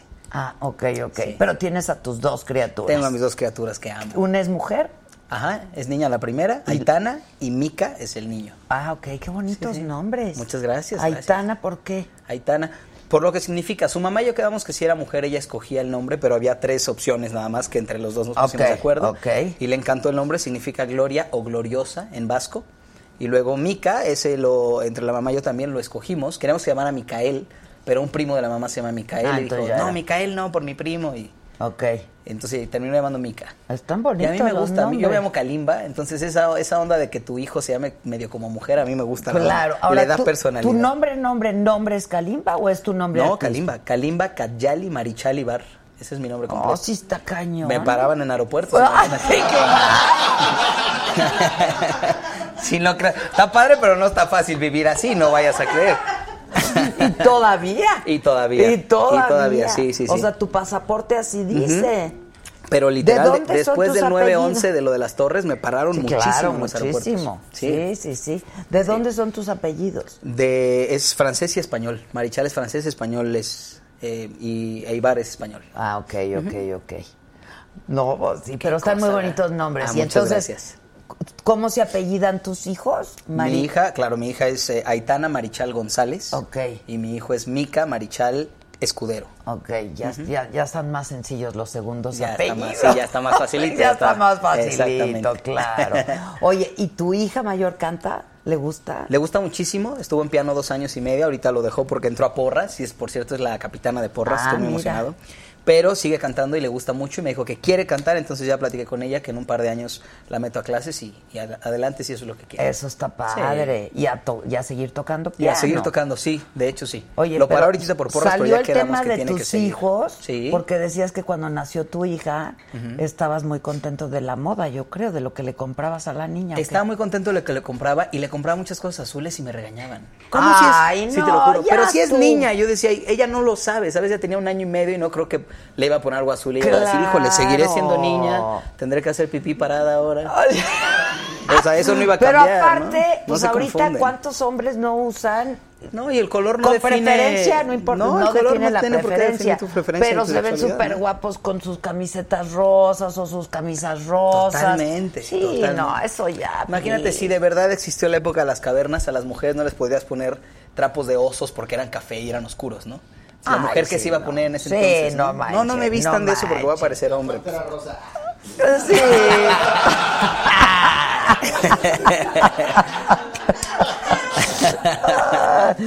Dice que el, que el González ya es muy mexicano, que ya El valió. González sí, ya, ya, sí. ya es, ya es- Bueno, en realidad también me proviene el español, pero, pero sí. También. Pues sí, sí, en bueno, realidad pues sí, sería todos. francés todos, español todos. igual y el escudero también sería francés español igual, pero sí. Este. Dice. Ay, otra vez con, las membresías. ¿Quién ya llegó? Pues digan. ¿Qué quieren que lea yo? lean, lean. ¿Quién Ya llegó Loret. Ya llegó Loret. Siéntalo aquí de este lado porque de este lado. No, porque de este lado tengo la pierna lastimada, Pero por eso es que tu lo siento. última oportunidad. Última oportunidad. caramba. Sabes que ya platiqué con él, de hecho. eh, Me dijo, estuvo aquí sí. y dijo que fue de sus pe- que ha sido su peor momento profesional. No, y me lo dijo, me lo dijo muy amablemente, me dijo, mira, yo tengo hijas también y obviamente en ese momento me faltó un poco de profesionalidad y me faltó eh, poder ser imparcial. Me puse en el lugar de papá de hija y dije, oye, si se lo hubieran hecho a mi hija y me puse ahí y te juzgué sin darte la oportunidad de saber realmente qué había pasado. Se me hizo muy sensato de su parte, lo agradecí y yo quiero que todo mundo sepa, porque siempre me dicen, ¿y qué le dirías a Loret? Que lo amo, que lo quiero, que está bien, que él sabe que cometió un error. y Ay, yo estoy así de que lo amas y lo quieres también te voy a bájale decir tres por qué. No, rayitas. te voy a decir que a ti también te amo. Es que yo amo mucho. Yo amo muchísimo, te lo digo en serio. Yo a la gente no la conozco, no la quiero, yo la amo. Eh, Parto por ahí, eso es lo que me lleva bien en la vida. Ah, o sea, de entrada amas a todo el mundo. Amo, claro, claro. Ah, ok. Amar es lo que me hace llevar mi vida lo más eh, cordial posible con el mundo, ¿sabes? Creo que la idea de por qué no aportamos más, la idea de por qué podemos pasar enfrente de personas de la calle y, y hacernos de la, la vista gorda, o Como si simplemente fueran parte son ahí de- desapercibidos, es porque no los amamos. Cuando los empezamos a amar, si realmente amas a alguien, lo quieres ayudar, quieres lo mejor para él. Entonces, parte de que amo es eso, es decir, de- te deseo realmente lo mejor y si tengo la capacidad de crearte lo mejor, lo voy a hacer. No necesito conocerte y no necesitamos ser intrínsecos y íntimos para es que yo decir, te ame, amas ¿no? al ser humano. Amo al ser humano y por eso lo digo siempre así. Ah, ok, ok. Pero, pues luego también, pues los afectos son los afectos, ¿no? Mm, Por supuesto, tengo un cariño diferente para mi hija, para mi familia, Sí, para mi pues mamá. esos son los Cuando tengo afectos, pareja, esa ¿no? es otra cosa. Sí, la verdad. Sí, claro. ¿Y, ¿Y tienes pareja ahora? No, no tengo, no tengo ahorita. Ah, pues no las piernas, manita. Nada, tengo parejo ahorita. caray. Oye, tú hiciste. Ay, te tengo que decir que yo soy súper fan de El Rey León. Ay, qué padre. Súper fan. Yay. Y tú fuiste Simba, ¿no? Yo fui Simba, yo fui la voz el de las canciones de Simba. Ay, ¿puedes tantito cantar algo de Simba? Sí puedo, pero te voy a contar una cosa. Esa era mi voz realmente, porque eso lo grabé a los 11 años. Ok, Entonces ok. ya no suena Simba, ahora Ah, suena ok, Simba grande. ok, Porque pero no fue una voz que hice. No, tú lo tienes canto, una claro. voz increíble y yo quiero ir Con al- todo gusto. Una de Simba. Muchas gracias. Ok. Um, sin preocuparse es como hay que vivir, a vivir así. Yo aquí aprendí Hakuna Matata. Ay, qué bonito. Bravo, qué bonito cantas. Gracias. Karina Giri ya llegó, ya la estoy viendo. Álvaro Gordoa también, ya lo estoy viendo, que se parece mucho a su papá. Pasen, pasen. ¿Se conocen? No, porque no. Mil perdones. No te preocupes, hay mucho, hay mucho. ¿Cómo Hello, estás? bien, ¿Cómo contento. a tu, a tu papá que va? No hay forma de negarnos, ¿verdad? No, está cañoncísimo. ¿Se conocen? No, no tenemos el gusto. No. ¿Nadie con nadie? Nadie, No, no, mira no, qué no. padre. Ya se puso bueno, ¿no? Se puso Claro, claro. Siempre, siempre se pone bueno. Ah, eso es lo importante. Oye, lo oye, importante. Adela, te voy a confesar algo, Dime. ahorita que es del parecido, pero que no salga de aquí. Eh, cuando yo empecé a trabajar con mi papá como consultor en imagen pública, muchas veces entrevistas telefónicas las daba yo. Por cuestiones de. Y, y nos hacíamos super güeyes. Ah, o sea, incluso la voz también. Sí, sí, sí, sí, sí, sí, sí. Al- Sí, algunas secciones de algunas secciones de radio que él tenía secciones de radio en ese entonces, eh, las sigue teniendo, claro. Pero yo me echaba el contenido y nos hacíamos güey. Ya afortunadamente. Imagínense lo Bueno, que nadie no. se enteró, ¿no? Solo sabemos nosotros. Nadie se Solo enteró. nosotros. Nadie se enteró. Oye, qué padre que tenerlos aquí, qué padre Gracias. tenerte aquí, que eres una súper actriz. Muchas gracias. Muchas gracias a ustedes. Gracias, No, Álvaro. Nada, al ¿De qué hablamos? De, de, bueno, de Kalimba, por supuesto, y de su música. ¿Qué te pasó? ¿Ya lo dijeron? Ya, me pero rompí- lo puede Sí, pero te repetir. digo, te digo, me rompí un ligamento caminando. ¡Au! En un empedrado una piedra estaba suelta y al patinarse la piedra pisé hacia adentro y todo el ligamento deltoideo. Oh, eso debe Ándale, doler eso debe doler Dolió un mucho. montón, dolió un montón. Pero ahorita no me duele nada, estoy bien. Qué bueno. Gracias. ¿Y tú, tú, cómo ves nuestra imagen de nosotros? ¿Cómo ves nuestra imagen, Alvarito? Hago imagen pública, no milagros, Adela. Ay, no, ya no chingó. Ya nos ponemos a llorar. Nada que, nada sí. que perfecto. Yo que yo no puedo meter la mano donde todo está perfecto. ¡Vámonos! ¡Vámonos! Bueno, estamos todos muy entusiasmados por los Óscares, ¿no? Tú también debes de estar muy entusiasmado. ¿Van a cantar? Te tengo que contar algo. ¿Qué? No veo ni los Oscars ni los Grammy hace como nueve años. Más uno. Más uno. No lo sé explicar, no lo sé explicar. ¿Tú Pero lo tampoco? sigues. No. No, los Grammys ni siquiera estuviste ahí en Instagram Ni viendo. los Tonys, ni los Emmys, ni, no veo premios hace como nueve años. Un día estaba jugando ping pong mientras estaba viendo unos premios, me acuerdo perfecto, cantó John Mayer y terminando esos premios dije, "Mm, estuvieron padres y no los volví a ver. Mira. Luego son muy aburridos. Bueno, ¿eh, cerrar con John Mayer está bien, ¿no? Sí, está Sí, padre, está claro. Y en esta entrega, ¿quién va a estar? No lo sé. ¿Quiénes van a cantar? Ajá. Pues canta Queen con Queen. Adam Lambert. Yo por eso digo que no Sí, va a padre. sí, sí, sí, sí. Va a cantar seguramente Lady Gaga, ¿no? No, no va a cantar. se me Lady imagino, Gaga digo. seguro va a cantar. Seguro va a cantar No, también. Seguro va a cantar. Cuando yo iba en cuarto de primaria me regalaron mi primer disco, que era obviamente un LP, y era de los grandes éxitos de Queen. Es que Queen. Ese fue mi primer, primer disco. De- Creo que es lo que más entusiasmada me tiene ver a Queen de, lo- Sí, de está la entrega de los Oscars, la Y ese Greatest Hits, yo creo que el del mejor Greatest Hits de la historia. Aunque Sí, ¿verdad? El más, Sí. aunque el más vendido, que eso a mí me dio coraje, que el disco más vendido de la historia al día de hoy es el Greatest Hit de The Eagles, que ya su- Ah. ¿no sabías? No. Ya superó en Yo tampoco. ventas y en récord de ventas, o sea, ¿A le quitó, le quitó a los Beatles este el título, Híjoles, digo, perdón, a, a-. Pero no los Thriller. mueve de Ah, nuestro sí. corazón. A Michael Jackson. A Michael le quitó el, Ah. el- el- el- un Greatest Hits de los Eagles este eh, el año pasado. Fíjate. Sí, está cañón. Sí. ¿Tú tampoco ves los Oscars? No, muy rara vez me los, me los echo completos, digamos. Puedo- Es que luego llegan, a- pueden llegar a Sí, ser muy aburridos, sí. la verdad. Pueden ser muy largos, ¿no? Este es especial, ¿no? Este, esta emisión del Oscar es Sí, especial. esta es. Y Hay, para hay nosotros que, es hay muy que especial. verlo. o ¿Pero sea, por qué es yo- especial? ¿Por Pues, Yalitza? por la por Roma, todas las nominaciones pero la transmisión es normal. ¿no? Ah, no, sí, Hay, hay algo que me tiene molesta de los de, de la- de esta entrega y es que quitaron de la entrega cinematografía, y Cinematografía, edición. Pero no corrigieron, no dijeron que no. No, lo, lo que, lo que van a hacer es lo, lo van Lo a van a cortar. pero lo van, durante lo van a grabar. cortes. Lo van a grabar. ajá. Y luego sí lo van a pasar en transmisión, pero todo lo que es la caminata para subir y eso nomás Sí, van a poner el speech solamente editado. como- ajá. Pero ve, nos estamos quejando de que son aburridos, de que son muy largos. No está Le bien, pero cinematografía y edición en el la cine, entrega ¿no? de los Pues Nada es lo que hace el cine, lo que puso Del Toro y lo que puso Cuarón y todo el, el movimiento era eso, ¿no? Que eh, sin música, sin color, sin vestuario, sigue siendo cine, pero sin edición y sin Así Y es. sin y- fotografía. y sin fotografía, pues que de- finalmente de eso se trata, ¿no? Sin edición, Sí. fotografía y soundtrack no hay. Sí, no, no hay. Pero sí soundtrack hay te lo puedes ahorrar, perdón. O sea, No, no, no, no, no. te-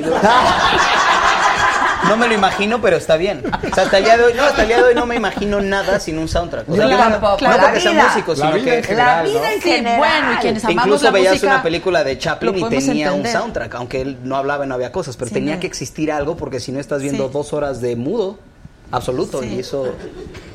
Sí. Pero también yo estoy de acuerdo. Si tú ¿eh? te lo quieres ahorrar, ahórrate. Exacto. No, no es que Ahora no- sí que cada quien. Sí, pues Aparte él ama todo. Yo el igual mundo. ni veo los premios, así que me da igual.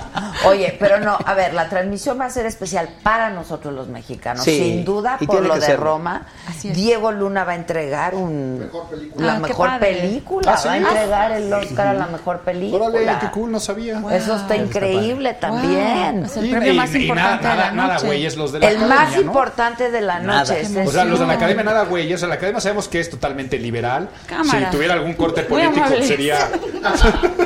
Hombre, hombre, este es Este mío. Gracias, No, o Gisela. sea, sí le están pegando también ahí su cachetadita a Trump, ¿no? Con, con la transmisión. en Absolutamente, sí. Porque es todo muy político. los os- tú eres, de- Mira, tú eres lo- miembro lo de la academia. no de la nada, Academia mira. Mexicana de Artes y Ciencias Cinematográficas, sí. Ok.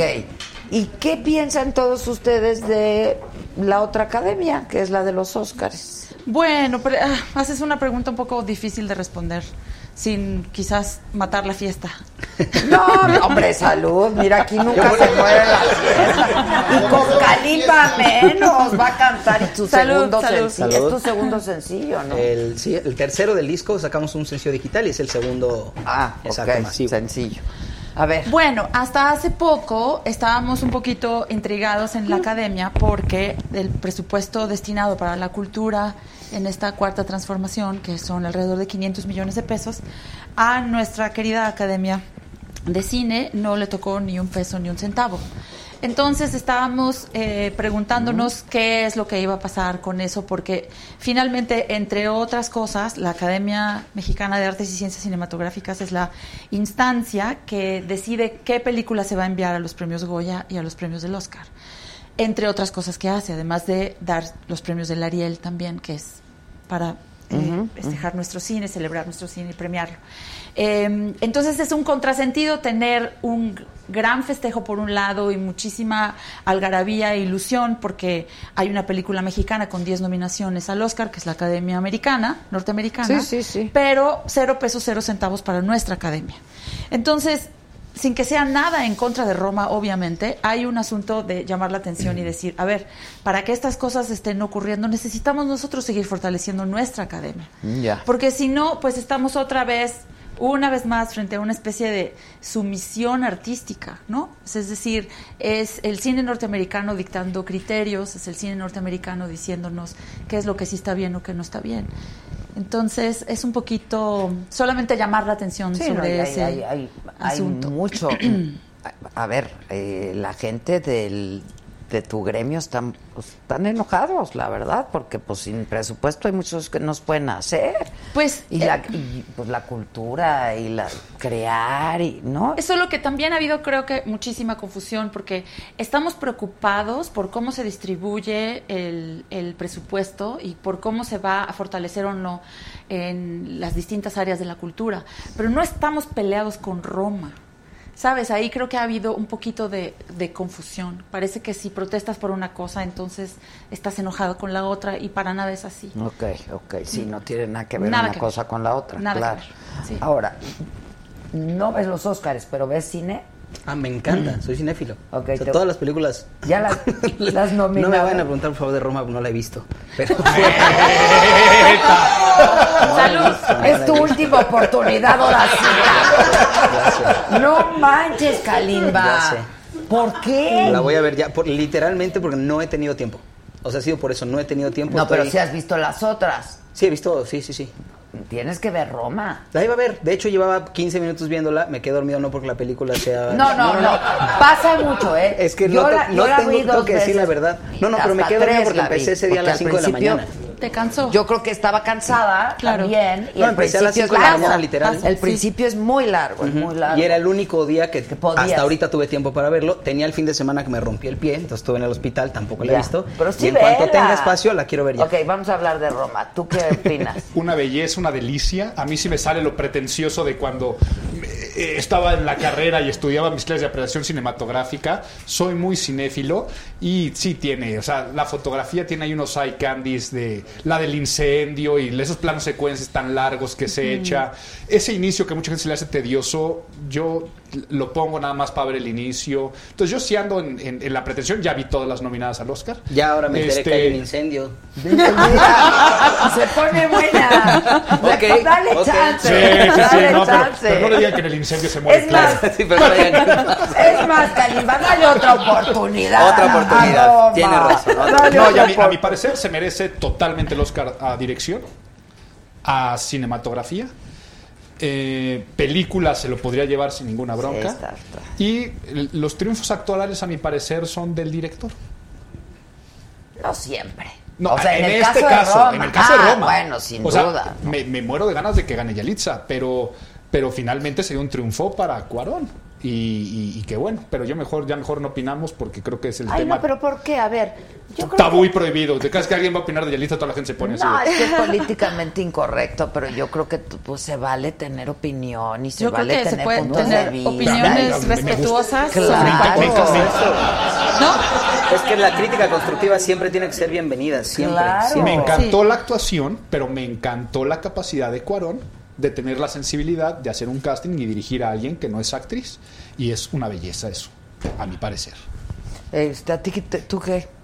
¿Yo qué de qué? ¿Qué opinaste? Yo qué de qué tú y cuántos más. No, no, no, no, tú dime qué opinaste, porque luego también hay una, hay como un, sobre este tema que dices de que ya es bien difícil opinar sobre Yalitza y si debe ganar o no, etcétera. Este, hubo un grupo de actrices que se, que se, se manifestaron Ay, qué fantástica oportunidad para decir Y que tu eso nombre no está existió. ahí, ¿no? ¿O cómo? Eso no existió. No existió. Ese chat no existió. Ese chat Me pasan es- mi Lori Bates. Ese chat es un... eh, no, y mi nombre apareció después y primero apareció para decir que yo había defendido a Yalitza Aparicio y luego en una especie de teléfono descompuesto alguien dijo, ay, qué bueno que queda limpio el nombre de fulana, fulana y Karina Gibi y entonces luego retomaron esa información para decir, yo no estuve involucrada ahí en ese, en el, ni siquiera en el chisme estuve involucrada desde el principio. Había un chat que era de actrices para conversar sobre el, sobre el oficio de la actuación y porque este fenómeno de Yalitza Aparicio, que es un fenómeno absolutamente extraordinario y que me parece muy importante, Adela, que, que se evalúe como extraordinario. Si intentamos sacar conclusiones a partir de este fenómeno, lo más probable es que nos equivoquemos, porque es un garbanzo de a libra, es una cosa ¿Qué muy pasa? generis, Sí, que pasa muy una vez, especial, ajá. que pasa una vez. Sacar conclusiones a partir de ahí va a ser seguro una equivocación, porque hay muchísima confusión. Ya los estudiantes dicen, entonces mejor no estudio. No tiene caso, entonces mejor me espero a tener un golpe de suerte y que yo tenga con qué aprovecharlo como No, tuvo pues más Yalitza. vale que la suerte te agarre tra- trabajando. trabajando y ¿no? sobre todo porque y sobre todo porque el estudio y el trabajo finalmente es lo que le puede dar sentido a nuestra carrera. De pronto tendremos unos golpes de suerte de una forma y otros de otra, pero si no estás trabajando y no estás puliendo tu instrumento y no estás en lo tuyo, pues entonces, ¿cuál es el sentido de tu vida? Es como sentarte a esperar sacarte la lotería o algo así. Pero bueno, a lo que iba yo era otra cosa. Ese chat es un rumor, porque además nadie ha visto un screenshot de ese chat en donde nadie esté tratando de boicotear la nominación de Yalitza Aparicio en el Ariel. No existe. Y a mí me sorprende y la verdad me ha entristecido un poco ver la facilidad con que la gente, incluido de mi propio gremio, se ha volcado en contra de las actrices con una facilidad a decir qué personas tan viles, horrendas, envidiosas, personas atroces como serpientes de varias cabezas, creo que es una injusticia. Ha sido muy sacudidor. Tú imagínate un estudiante de actuación, Adela, que de pronto ve eso y dice, ¿y ahora? Entonces, ¿no hay que estudiar? ¿O sí hay que estudiar? ¿O cómo? Yo tenía que ser de una forma física y ahora resulta que puedo ser de la otra. ¿O cómo era el asunto? Lo que pasa es que la base no tiene que ser una nominación, no tiene que ser, como dijiste, un garbanzo de libra, ¿no? No, es de- no tengo que estudiar porque ella la nominaron, pero no se trata de eso, estudias por lo apasionante que es, correcto. la profesión a la que te quieres dedicar. Así es. Eso es realmente donde hay que poner el punto, Así no es. si existen o no nominaciones a una No, persona que nunca lo había hecho antes. Entonces, por un lado, el chat no existió. Por otro lado, ese rumor fue, yo sé que no fue la intención de quien lo puso, pero, pero fue muy dañino para el gremio, porque entonces a todas se nos acusó de ser traicioneras, malandras, hipócritas, este, ambiciosas, envidiosas, eh, celosas del triunfo de la otra. Y el chat, para empezar, ni siquiera no existió. Y ahora yo soy miembro de la academia, tendría cierta información privilegiada si algo, alguna petición, alguna queja, algún algo hubiera llegado a la academia. Y No nunca llegó pasó. Nada. Nada, nada, nada. Ahora, pues yo supongo que los celos pues son normales en el sentido de, puta, o sea, quien fuera Yalitza, la verdad. Como cuando Por ves a alguien que se saca la lotería, ¿no? No, Pues sí, te dan los celos no. ahí, pues, lógicamente. Ahora, siendo, siendo actor, Pues claro. del celo se ha de estar ahí, pero, pero el, el- el actor y la actriz tienen que entender que finalmente está hablando de un trabajo de un director de cine de autor que decidió poner esas reglas. No sé a cuántas Y de una cosa Yalitzas y extraordinaria. mujeres. No, no sé cuántas Una hay hecho cosa en casting. excepcional. Porque me encantaría excepcional. conocer la cifra de cuántas mujeres vio antes de elegir a Yalitza, ¿no? Claro. Porque tampoco no es una cuestión de suerte. Sí, ella maestra rural, una prima le dice, ven, que vamos al, al casting, quedó ella, pero no sé cuántas personas estuvieron en ese proceso de esa suerte, Sí. en el cual aquí no es la discusión de que si es actriz o no es actriz, al día de hoy es actriz, pero no lo es, o sea, eso es una realidad. Sí. Y, y entonces no tiene por qué el gremio ni siquiera sentir tantito celo, sino al contrario tendría que admirar las otras posibilidades que un arte puede ofrecer. Pero fíjate que cierto desconcierto sí, sí tienen derecho a sentir. Obvio, Claro, es ¿por qué normal no? tener cierto desconcierto Y no es te normal pueden pero ha resultado por es correcto ha resultado como imperdonable que si una actriz sí. una actriz por ejemplo morena como yo conozco varias que dicen ay Llevo tantos años trabajando, a mí nadie me llamó para ese casting, ¿no? ¿Por qué no me ha tocado a mí una oportunidad como esa? Yo pude haber hecho a Cleo también. Y probablemente tenga razón, Porque no pero la vida funciona así. Y porque además supongo que el director no quería una actriz. Seguramente no quería una actriz. No y por eso una no las actriz. casteó. Y- no y- lo sé de pero- cierto pero porque no lo de- Me dan mi cigarro, porfa. ¿Cuántas, ¿Cuántas mujeres con obesidad de raza negra pudieron haber hecho a Precious? Y pasó también la Gabor, ya no me acuerdo cómo se llama, sin ninguna formación actoral. Sí. Y es ganadora del Oscar, ¿no? Sí. En Estados Unidos habrá pasado que el gremio actoral se pusiera. ¿Por qué le dieron a Precious Puede ser, pero no ha pasado aquí tampoco. O sea, eso es que eso es a lo que voy. Pero es la bronca. O sea, Pero es- pero la aquí bronca. tampoco Pero es que es la mejor historia que contar, es la tormenta perfecta para una Claro, historia porque que te voy a decir una cosa. Ahí los medios chafas se han aprovechado de que hay un tweet que genera mucha polémica y entonces dicen de aquí tomo una nota. Porque la decencia no es entretenida, ¿no? Sí, no, no, me no, no. suena, me suena. Sí, no, no hay, no hay buenas. en el status quo no hay buenas sí, historias sí, que contar. Me suena eso que dijiste. fíjate. Entonces es muy fácil y tú lo y tú lo sabes, lo sabemos todos. En redes sociales tarda uno muchísimo más tiempo en desmentir un rumor que en, en inventarse uno. Entonces tú sueltas una mecha y entonces se va. Las se va. fake news. Se va la fake news y ya- cuando tú intentas pararla, pues ya no llegó Entonces esa nunca información. nadie, no, no Nunca existe ese existió chat. Es probable que entre ustedes actrices alguien haya platicado que Yo jamás oí a nadie, ni en chat, ni en persona, ni por teléfono, ni en correo, ni en ninguna red social, decir cómo haremos para evitar que Yalitza sea nominada a la Ariel. no, no, no.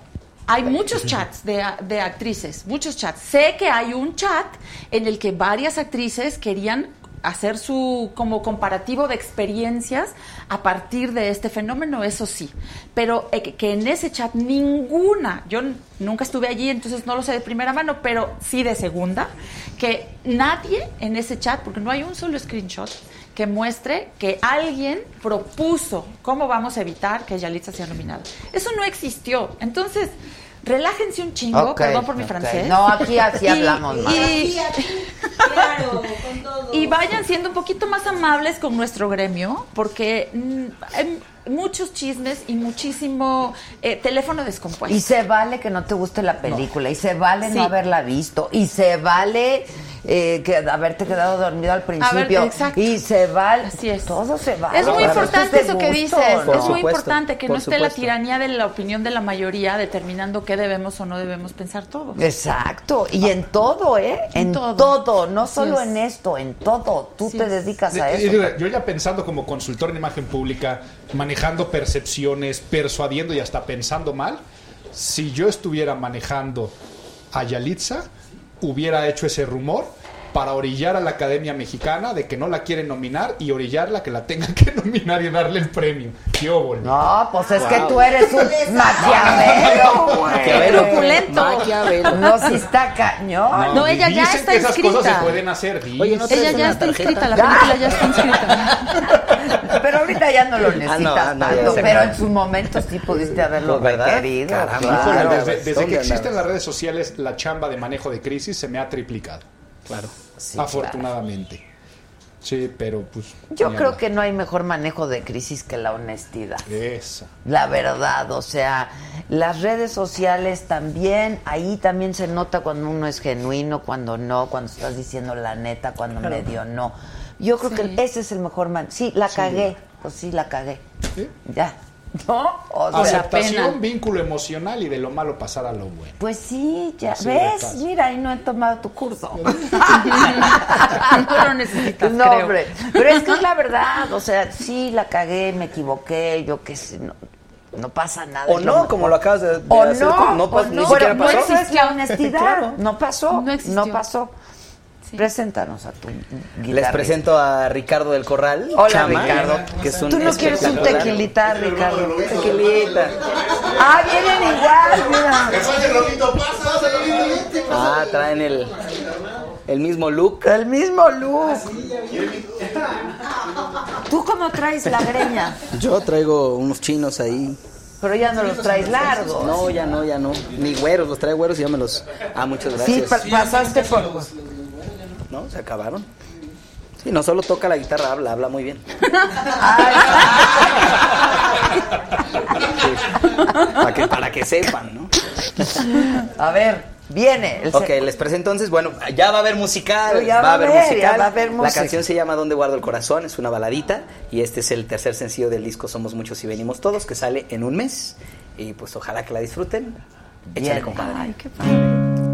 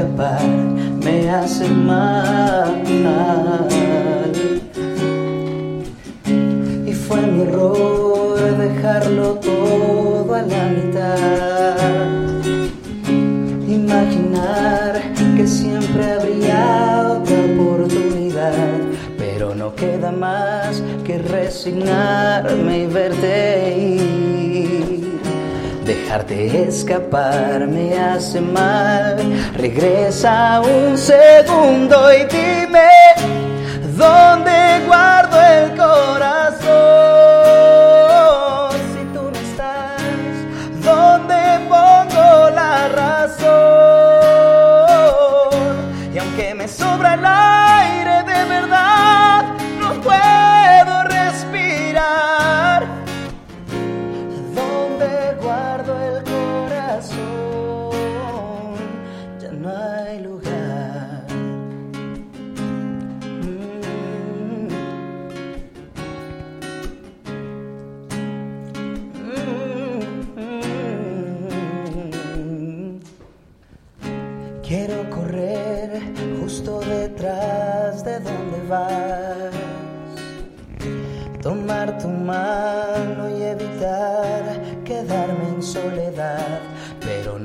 más que resignarme y verte ir. Dejarte escapar me hace mal. Regresa un segundo y dime dónde guardo el corazón.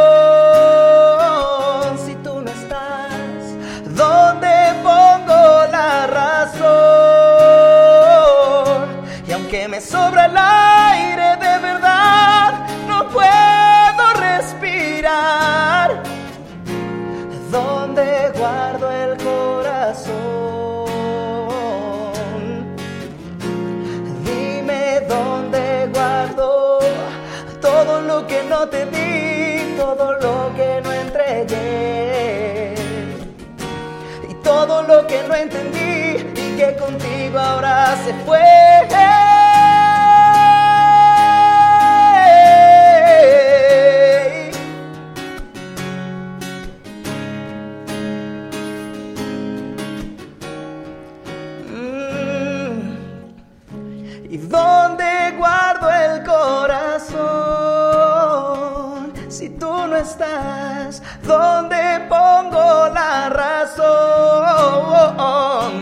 Y aunque me sobra el aire de verdad, no puedo respirar. ¿Y dónde guardo el corazón? ¿Dónde guardo el corazón? Ya no hay lugar. ¡Bravo!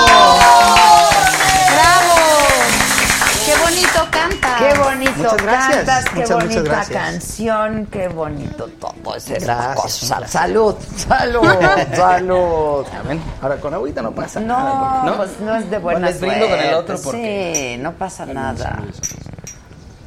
Salud, salud. Qué bonito, felicidades. Y qué bonito, ¿no? Qué bonito cantas, de veras. Muchas gracias. Yo lo he dicho muchísimas veces que el artista más completo mexicano lo tenemos aquí enfrente. Sí. en cuestión de gracias. voz, bailar. Gracias, en serio. este, Wow. Sí, sí, sí. No, desbordado. sí, es, es- eres un gran artista. Qué padre, Gracias. qué padre.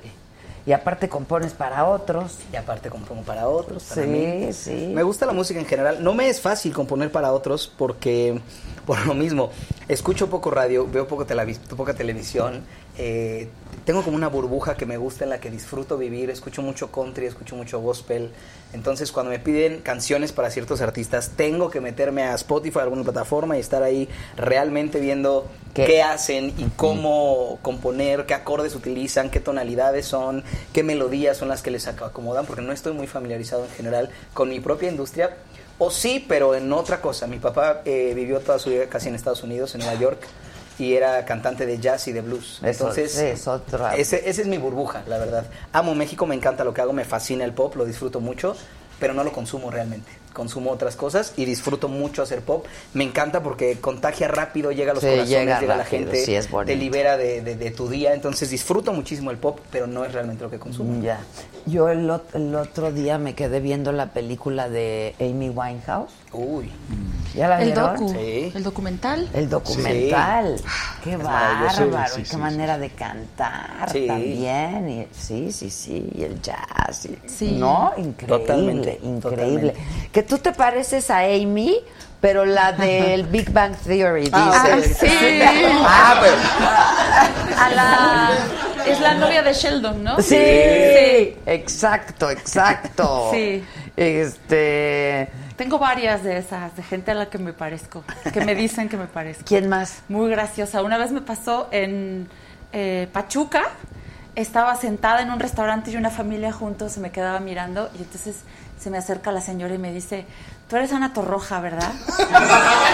¿no? Ay, sí, espera, no. espera, sí, tiene, entonces- sí tiene. entonces Ay, yo ¿a digo, poco? ¿Hace cuánto de eso? No sé. Porque no han visto a Ana ¿saben quién es? Torroja Marisa. Tomei. Pero espera, aguanta, Marisa todavía no Tomei, acaba. sí, a Marisa aguanta, todavía no acaba la anécdota, porque entonces le digo, no, me llamo Karina Gidi, y me dice, bueno, sí, te llamas Karina Gidi, pero eres Ana Torroja. Está increíble. Es como que todas las narizonas son iguales, ¿no? Una cosa así. Oye, bueno, a mí Karina. me pasa lo mismo con el color. En Exacto. el súper un niñito me dijo, más autógrafo. Sí, gracias, Giovanni Dos Santos. y se fue. Sí, exacto. Y tengo otra, una señora, esta me fascinó por, por lo que me hizo sentir y cómo me destruyó. La- se me acercó una señora en el aeropuerto muy grande, muy, muy grande, de verdad, que O sea, mayor. mayor, pero mayor en serio. Ok, Entonces me acercó y me dijo, "Me ¿te tomas una foto conmigo? Me emocioné mucho porque dije, imagínate que ya esa Mi generación... música, claro, claro. sepa quién soy. Ya se toma la foto conmigo, llega su esposo por allá en un cochezote antiguo, llega su esposo y le dice, mi amor, me tomo una foto conmigo. Literal. Romantic style. Lo que me hizo pensar.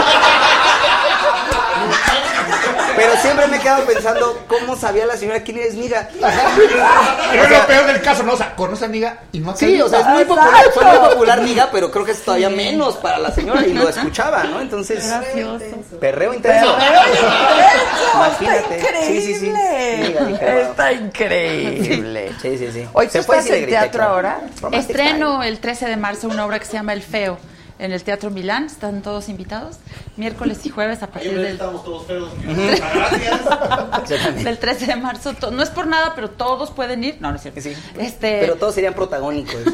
no. Es una obra, mu- es una farsa. del elenco. Es una farsa. Justo habla de eso, de cómo a partir de la imagen física podemos tomar un montón de decisiones para bien o para mal. Ah, de la padre. vanidad, habla mucho de la vanidad, sí. Va va a ser interesante ver qué piensas. Pero a partir de la ¿Sabes. ¿Sabes qué? Voy a llevar a todos los alumnos del Colegio Imagen Pública Ajá. y a ver que hagan un ensayo o algo así, que les pasen ahí una retro en torno a, pues, al fenómeno, ¿no? Que, Sí. que- que pueda verse ahí. De cómo asociamos cosas con la belleza física, ¿no? Que si lo vemos bello, entonces ha de ser bueno, o está bien Oye. preparado, o es... Pero es que... O al revés, Y o al entonces al revés, revés, ¿no? está complicado. cierto. Pero Es Es que, que hay- solo es guapo, pero no sabe hacer Hay nada. una base de neurociencias sociales atrás, a través de la psicología de la ropa, de la apariencia personal, del físico, Hasta donde los- juegan los- los prejuicios. los ojos, incluso, y, y- y lo más cruel del juego es que es inevitable. Sí. O sea, Ahora, es pero, pero ya ha cambiado mucho, ¿no? ha, ha- ha cambiado la manera como pasamos por filtros los prejuicios. Pero el prejuicio sigue existiendo. Lo que pasa es que a veces nos dice como de abuelita de no hagas prejuicios. Es imposible a nivel psicológico Sí. eh, pasar por, o sea, prejuicio, un juicio, una opinión que ya tengo preestablecida. Entonces, siempre de acuerdo a lo que tú ya hayas opinado y categorizado, después cuando veas algo similar o algo te recuerda, vas a buscar en tu cerebro y lo vas a poner. O sea, si te dicen, es que el nuevo director del colegio es un alemán, tú en ese momento vas a decir, entonces va a ser estricto, ordenado, Claro. metódico, seguramente es alto, es güero, es... Y Ojo tal, vez te, y tal- y tal vez te lleva un, ma- un morenito chaparrito que le encanta la salsa, ¿no? Y pues es, y, y es... y Chaparrito morenito, estás bien negro. Yo podría ser su próximo director para que Próximo director alemán. Alemán, Exacto. claro. Apellido francés y, y- español, ¿eh? Y hay muchos, hay, hay muchos estudios donde las personas agraciadas, whatever that means, Sí. eh, tienen mejores sueldos. Eh, es mucho más fácil conseguir un favor. Eh, y, y no solamente tiene que ver el físico de que estés guapo, que estés guapa. No, no, esto- Sino es cómo te arreglas, la psicología de la ropa, y hay todo un mundo detrás que dentro de lo que yo me dedico es la imagen pública, que muchas veces piensan que me dedico nada más a vestuario o apariencias, todo lo que se percibe acerca de algo, sin duda es bien importante. O sea, no va a haber un trabajo de imagen pública que yo haga a nivel persona, no institución, donde no sea fundamental, pues ahora sí el cómo te ven te trata. Pues en la obra del nos feo los trapos, es, eso, pero llevado al ridículo, a un extremo ridículo. Un tipo que toma conciencia de pronto de lo feo que es y no se había dado cuenta que su esposa solo lo miraba el ojo izquierdo para no verle toda la cara. Y hasta que el jefe le da O sea, una... es una caricatura, Es una farsa. Es una farsa. Y entonces eso, él toma conciencia de lo feo que es, quiere transformar su rostro para no ser tan feo y a partir de ahí, de tomar esa conciencia, todo empieza a desordenarse en su vida de una forma Wow. extraordinaria. Es muy, muy divertida y sí es aguda y sí es ácida, pero sobre todo muy divertida. Sí, pero eh, yo, yo creo que sí tiene poco que ver con si eres estéticamente o no de acuerdo a los cánones de actuales, porque Claro. pues cada época va cambiando el, Sí. el canon de belleza, ¿no?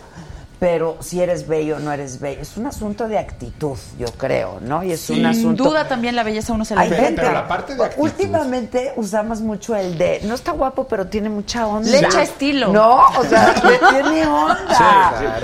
Es una mezcla, pero también en la parte actitudinal, la ropa te predispone a comportarte de ciertas formas. O sea, una persona se viste de estilo más creativo, está comprobado que lo va a hacer más creativo en un arte, por ejemplo, en la música. Por eso hay una estrecha relación. El famoso este, vístete de negocios para hacer negocios. Si tú algún día estás crudo, No, te yo- sientes muy mal, Yo creo que eso ya ha cambiado muchísimo No. con la con los millennials y No, con pero- todos pero es los que- pero el millennial- los empresas, los entrepreneurs, Adela. esto, Los en su bloggers. vida los ves así No, como tú. no, pero, Pero ojo, también creo que ojo, están es que una tendencia. Si ahora el entrepreneur tiene que ser tatuadón, cool, Eso, ahora todos son hipsters. que eso es el negocio, eso es el negocio. Si tú eres barbero y este y te, eh, te raps a la mitad y te pones tatús y te va a dar mayor ondita y mayor actitud. O sea, no hay que pensar que cuidar la imagen es vestir de traje. La imagen es No, pero tú relativa dices, a es un esencia. ejecutivo que No, quiere hacer no, no, no. lana y que eso Dije, vístete de negocios para hacer negocios. Ahora, si tu negocio es una ¿Cuál es tu app de una startup, este, como Mark Zuckerberg y Facebook, pues vístete de esa forma porque vas a una empresa mucho más casual, O sea, más ponte lo relajada. que sea. Entonces, se trata de... Pues ya sabes que estas mamás se ponen el jean y la camiseta y tienen los mismos jeans y las mismas camisetas. Y siempre. chorro. Ahora, si quieres ser un abogado extremadamente perro, pues vístete como abogado extremadamente perro y eso te va a ti a empoderar, a sentírtela. Decía que si algún día estás crudo, te sientes mal, lo peor que puedes hacer es quedarte en pijama y no bañarte. Si te despiertas, te bañas, te pones tu mejor ropa, te maquillas, te perfumas, en ese momento te, Te baja la cruda. mejor. ¿Por, por qué creen siempre que ando tan bien vestido? Vamos a ver el domingo en la Condesa de la Roma todos de traje, ¿no? Oye, ni el chilaquiles ni qué nada, entonces, ¿no? El chiste es que vestirse. comprar trajes. Temblando con tu, con tu pozole, con tu Trajes para el domingo. todo trajeado. Y con la temblorina de la cruda, ¿no? Sí, en la birria que de traje. Ajá. La birria, en la birria de smoking. Can- cancelar chilaquiles, comprar trajes. En, la- en la polar con tu traje de casa Marcelo. Así de-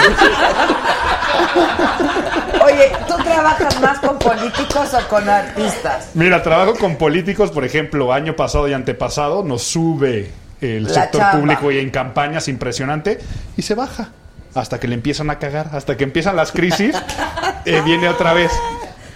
Desafortunadamente sí, en el sector público ven el llegar como un fin. Qué bueno que ya hay reelecciones, porque ahora tiene que haber una percepción de gobernanza para que la gente quiera continuidad. Pero es sorprendente, o sea, trabajamos cuando, oye, ya van a elegir a los candidatos. Campaña primero para persuadir al partido. Son candidatos. Ahora campaña para persuadir al electorado. Son gobernantes. Se olvida y sabes que te vuelven a llamar cuando ves en el periódico de, uh, ya le salió esto. Y te hablan, no el último año, sino los últimos seis meses. Oye, es que la tenemos difícil. Fíjate que las encuestas dicen que la gente quiere, que no quiere continuidad, que entonces, ¿cómo le hacemos? Qué bueno que existe ya reelección en ¿Y alcaldías y en otras cosas porque de todo? O sea, desde... la estrategia total de cómo eres percibido hay que entender Y el discurso y... discurso, imagen física, protocolos, imagen ambiental, publicidad, ¿Quién? propaganda, social media. ¿Quién entrenó a la Carpinteiro? Mira, Esa se debió de ganar el Ariel, mana. Esa, esa en vez de ir al debate debió de haber ido al Ariel. Sí, sí, sí, sí, sí. No lo digas que tú, no lo digas que tú. Fuiste tú. No, ¿cómo crees? Nos, nos dan, nos dan siempre mucha... Y si sí, pues ni modo, pues un la caga. A ver, les voy a decir, les voy a decir, no, no, no, no, no, no, no, no, no, no, no. Créanme que, ¿Qué pasa en México y pasa a nivel campañas federales? ¿Qué sí Te, te mar- te marcan dos días antes del debate. Oye, fíjate que tenemos el debate, a ver qué se puede hacer con estrategia. Alguien No que tal vez no ha tomado un curso ni siquiera de imagen verbal, ¿no? De discurso, de hablar en público, eh, de patrones y conmociones de estructura, men- men- menos de lógica informal, de argumentación. Por eso, pues finalmente, Anaya lo hacía bien, ¿no? Pues eso es polemista porque lo sabe hacer desde mucho tiempo. Y un poco bien asesorado, pues en los debates ahí la llevaba. Pero el debate en México, la realidad es que no capacitas para debate. Eh, los debates en México y también en Estados Unidos, lo que más se recuerda es lo emocional, lo que nosotros le llamamos el publicity stunt, lo que después es un montaje que a veces sale sin querer, como en el primer debate que fue Lo del Bronco, el bronco la mano. claro. La gente se acuerda de eso. Sí. Del último debate, la gente se acuerda de Ricky Riquín Canallín y no se acuerda de nada más. Entonces, de Las las chapitas de chapitas de Rubiel, de la de, de la edecán, la edecán hace seis años. No, este, me canso ganso, eh. Fox diciendo mariquita, mandilona, la bastida. La gente se acuerda de eso. Entonces en México hasta eso es bastante fácil capacitar para debate porque nomás le tienes que decir, tú de repente que pasa esto.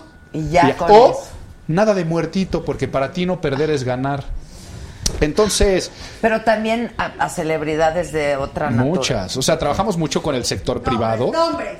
¿eh? Somos muy celosos, somos bien celosos con No, la bueno, yo creo que lo primero que tienen que ser es discreto. Sí. ¿No? O Hoy, sea, hoy la estuve, confidencialidad. hoy estuve en dos manejos de crisis, pues si sales y lo revelas, pues se pierde la magia. Claro. Pero trabajo mucho para eh, industria farmacéutica, petroquímica, trabajo mucho para el sector bancario, para seguros y fianzas, eh, mucha industria. Capacitamos muchos eh, colaboradores. De hecho, el libro La Biblia es que Godínez, para eso lo ¿Esta llevé? ¿no? ¿Es- ¿Este libro qué? Es mi tercer libro. La Biblia de Godín. La Biblia Godínez. Godínez. Es mi tercer libro y finalmente es un libro de imagen profesional para sobrevivir al apocalipsis de oficina y triunfar en el cielo laboral. Dios de mi vida. Dios de mi vida. Y trae este hilo conductor de la Biblia. Entonces, por ejemplo, en, en la primera parte, Génesis, ahí hablamos desde cómo hacer un currículum, la entrevista de trabajo, tus primeros días en la empresa, cómo ganarte a los jefes, a los compañeros. El éxodo, todo el esfuerzo de crecimiento. El apocalipsis es qué hacer cuando me equivoco, cómo renunciar con gracia, cómo saber si me van a correr, cómo conseguir nuevamente chamba, cómo pedir aumento de sueldo. Y vamos jugando con los pecados capitales, Godín, ¿no? Entonces, Ok, ¿cómo se pide aumento de sueldo? a ver, un aumento Bueno, de no sueldo. vayan a oír esto. Eso, silencio. Primero tienes que elegir el mejor día y por estudios hechos el mejor día para pedir un aumento de sueldo es miércoles.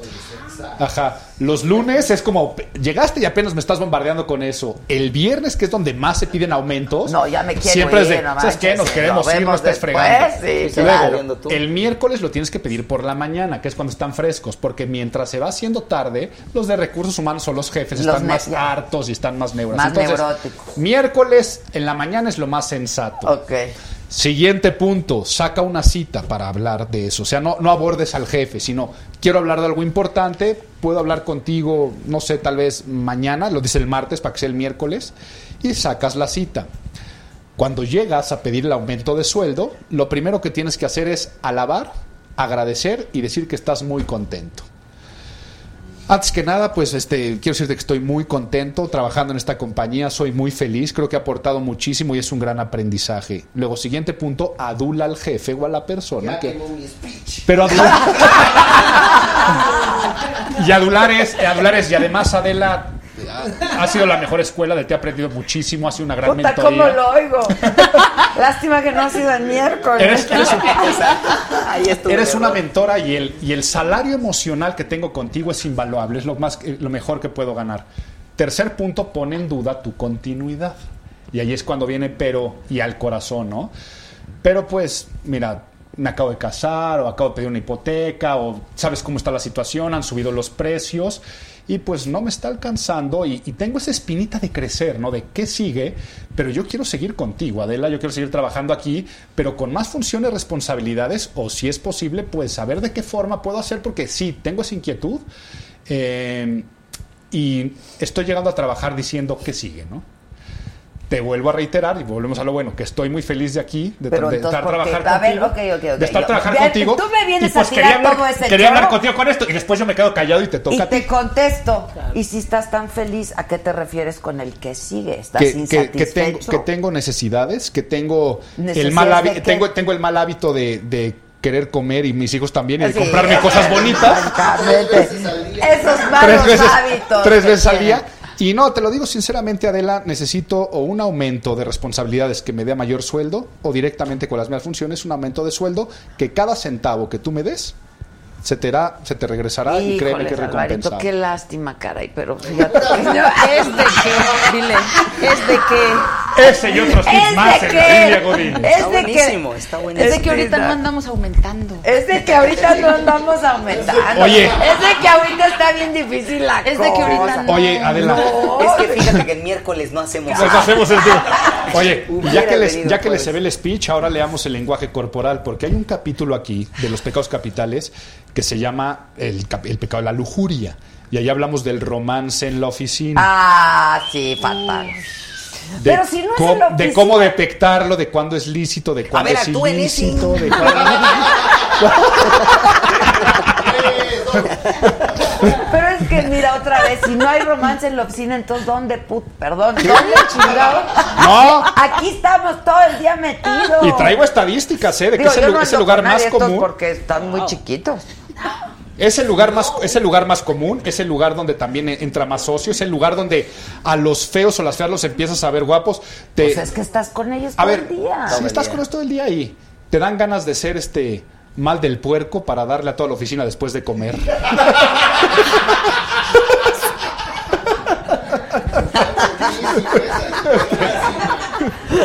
Musitó el príncipe. Sí, Ajá, sí. musicó el príncipe. Sí, sí, sí. Lo dijo el señor consultor en imagen Exacto, pública. Claro, claro. Está increíble. Bueno, pero es que ahí es donde conoces a la gente. Pero sí, o sea, el consejo es que no. No, ahí viene el consejo de que sí. Pero cómo revelarlo, cómo hacerlo, cuando, cuando no es recomendable, ¿no? Jefe subordinado. No, eso no, eso Siempre nunca. va a ser una relación que se va a percibir como coercitiva, que hay favoritismo, es un caldo ahí de demandas laborales porque... No, el caldo es. Ándale, el príncipe le toca opinar. Oye, tú no vas a estar. Del en caldo el que se queda en la 90s? fotocopiadora, ¿O dice el, el, el- el Estuve en un par de conciertos con ellos y a los que puedo me subo siempre que me invitan. Con 97. Con 97, exacto. Pero bueno, también tengo una, un número con Calo.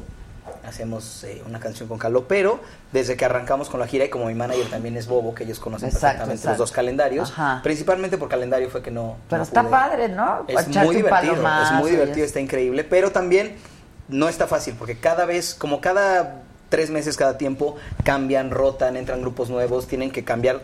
En cada canción, ahora quién va a cantar esta parte y como todos cantan canciones de todos, no es. Me, me han preguntado eso. O sea, ¿por o qué no te le subes a ensayas este? o le ensayas, Y ensayas dos meses. Y además acuérdate que el escenario se abre, cambia, ya se cayeron todos, entonces tienes que ver dónde te paras, ¿no? sí, Entonces, sí, sí, sí, sí. sí, sí. Hay que calendarizarlo y Ah, es que calendarizar la- ensayos. Bueno, esa parte palomazo tú es ya aquí. la, tú ya No, la ya cumplí. Sí, Exactamente. Pero el palomazo es aquí, luego la gente cree que súbete y échate un palo. No, Sí. pues hay que- no hay Además, se imaginan que nos sabemos todas las canciones.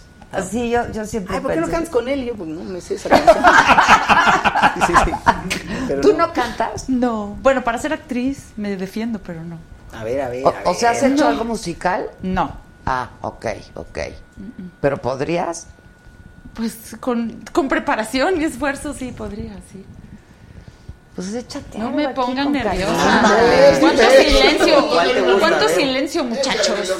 Una, ca- ¿Qué canción, una canción que te guste, una Sí, la, que, la que tú quieras, igual yo no me la voy a saber. O sí, o O sí. sí. De José José. Sí, exacto.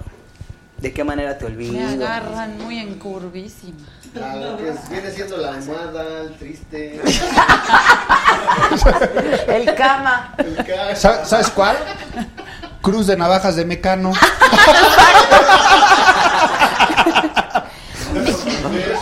Mujer con otra mujer. Me cuesta tanto olvidarte.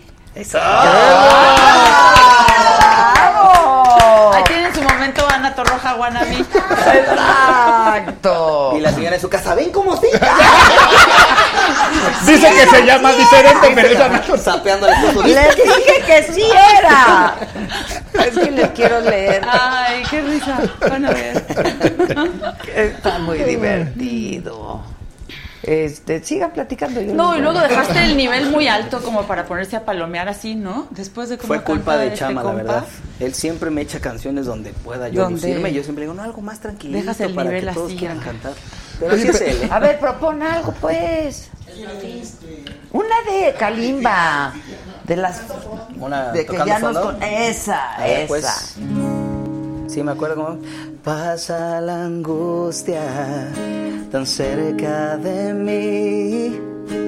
Cuando de aquí te alejas. Si el micrófono está mejor, ¿verdad? sé que el insomnio sigue por ahí, esperando que intente dormir. Me he quedado solo y así no planeaba vivir.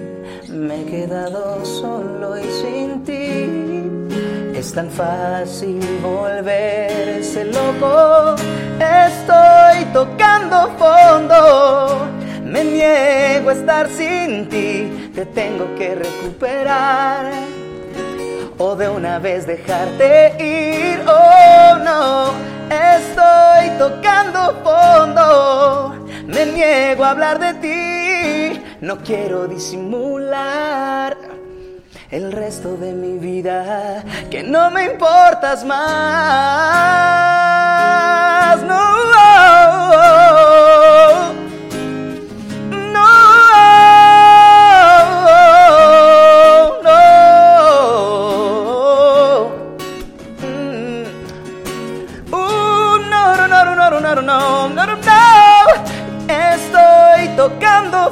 fondo. Me niego a estar sin ti. Te tengo que recuperar. O de una vez dejarte ir. Oh no. Estoy. Me duele hablar de ti. No quiero disimular el resto de mi vida. Mm. Bárbaro! ¿Qué tal? Gracias. Tú también bravo. Lobito, lobito. Mira, ay, qué chulada, qué bonito. Sí, qué bonito. Oye, Gracias, pelis muchas estás gracias. haciendo, tele. Eh, estaba planeada una película para segunda mitad del año, donde Fernando Luján iba a ser mi papá, pero se nos adelantó, tristemente, preciosísimo señor. Eh, entonces estamos ahí como moviendo las piezas para ver cuándo la podemos filmar. Y televisión tengo una invitación, pero apenas me voy a juntar con la productora y la directora. Para hacer la próxima semana. serie. Es una serie, sí. Creo que también es, no estoy segura si también es de época, como la película que hice de los adioses sobre Rosario Mm. Castellanos. No estoy segura, apenas me voy a juntar con ellas para platicar. Yo ayer, bueno, no ayer, hoy, me dormí a las 5 de la mañana viendo una serie. O sea, neta, no manchen. Yo decía, no puede ser que esté haciendo yo estas cosas, ¿no? Pero está increíble la serie, pero ¿Cuál es? pues, es una serie romántica que se llama This Is Us. Ah, sí. ¿Qué tal? ¿Tú ya la viste? No te la manejo, ¿Qué no. tal? Sí, está muy buena. No, no, no, no. ¿Eh? ¿Tú la viste? No, no. Tampoco. Véanla. Es que también habla en inglés, les dije que habla muy bien.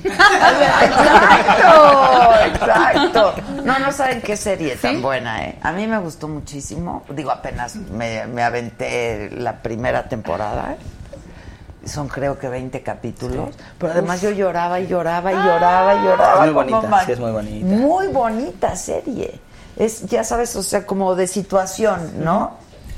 Y lo que pasa con una familia. y pues como cada quien va agarrando su onda y su vida. Cuenta y- para que, como con el incendio, para que él también. ¡Exacto! Sí, sí, sí. No, no, no. No, vela. Nada, nada. Se que yo muere tengo, el papá, ten- tengo ¿no? cita hasta las 5 de la mañana con Easy Socio. Se muere el papá.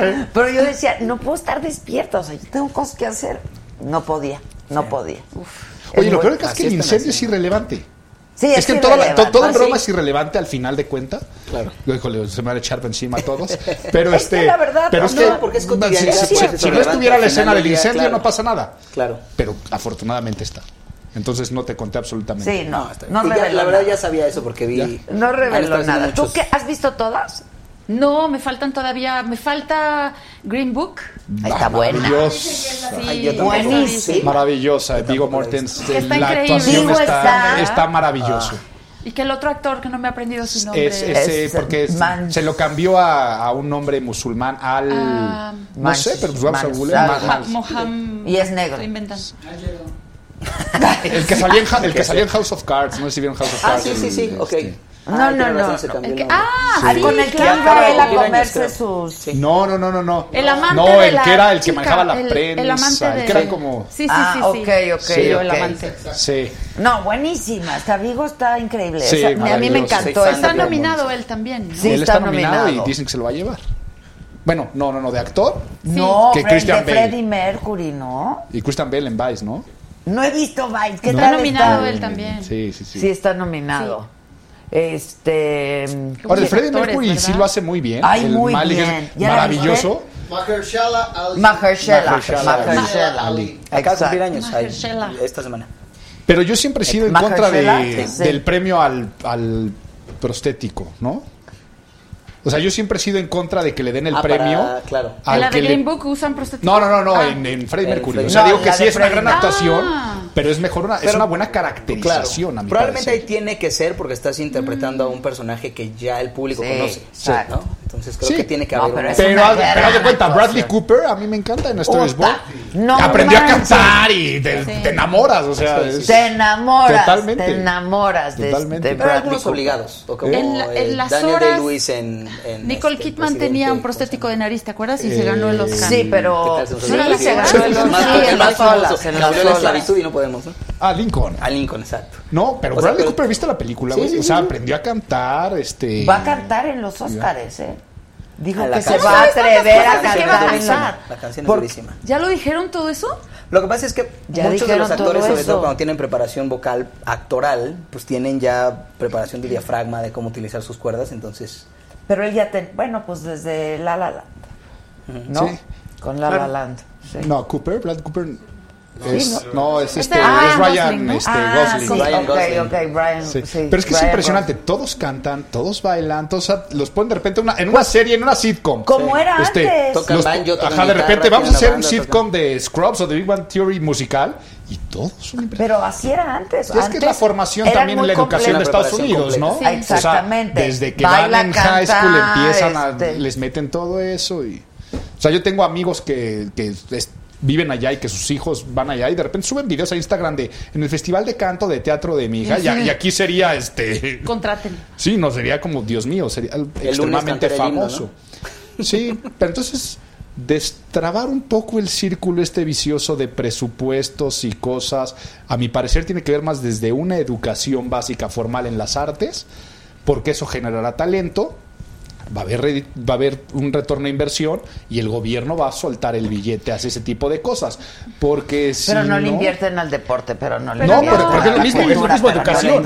Sí, hay educación. Aquí en México a los 13 años, 15 años empiezan a chupar. La clase de educación física es correr en un patio este sin tener nada de eso con un profesor este eh, gordo chichón, este Como, como el Jeremy. y, Ah, y entonces Si no te dan el miércoles tu ya sabes. ya sabes a qué irte a y trabajar. desafortunadamente, o sea, no estoy, no estoy alabando al Estados Unidos, nada de eso, pero tú ves y las instalaciones deportivas que tiene el rigor, lo cool que es, es ser parte del equipo de atletismo o de canto, de eso Claro, finalmente empieza bueno, a generar claro, en que haya Unidos. competencias interescolares, regionales, estatales, eh, y entonces No es una cuestión de de educación en el deporte, en las artes. Que de ahí tendría que destrabarse todo el... Pero talento hay muchísimo. No, en talento lo hay, Uf, lo hay, pero imagínate muchísimo. cuánto más Para podría haber. todo eso que mencionaste, talento hay muchísimo. Muchísimo. El asunto también es que estamos en un país que tiene muchas carencias y muchas desigualdades. ¿no? y que nos autohacemos.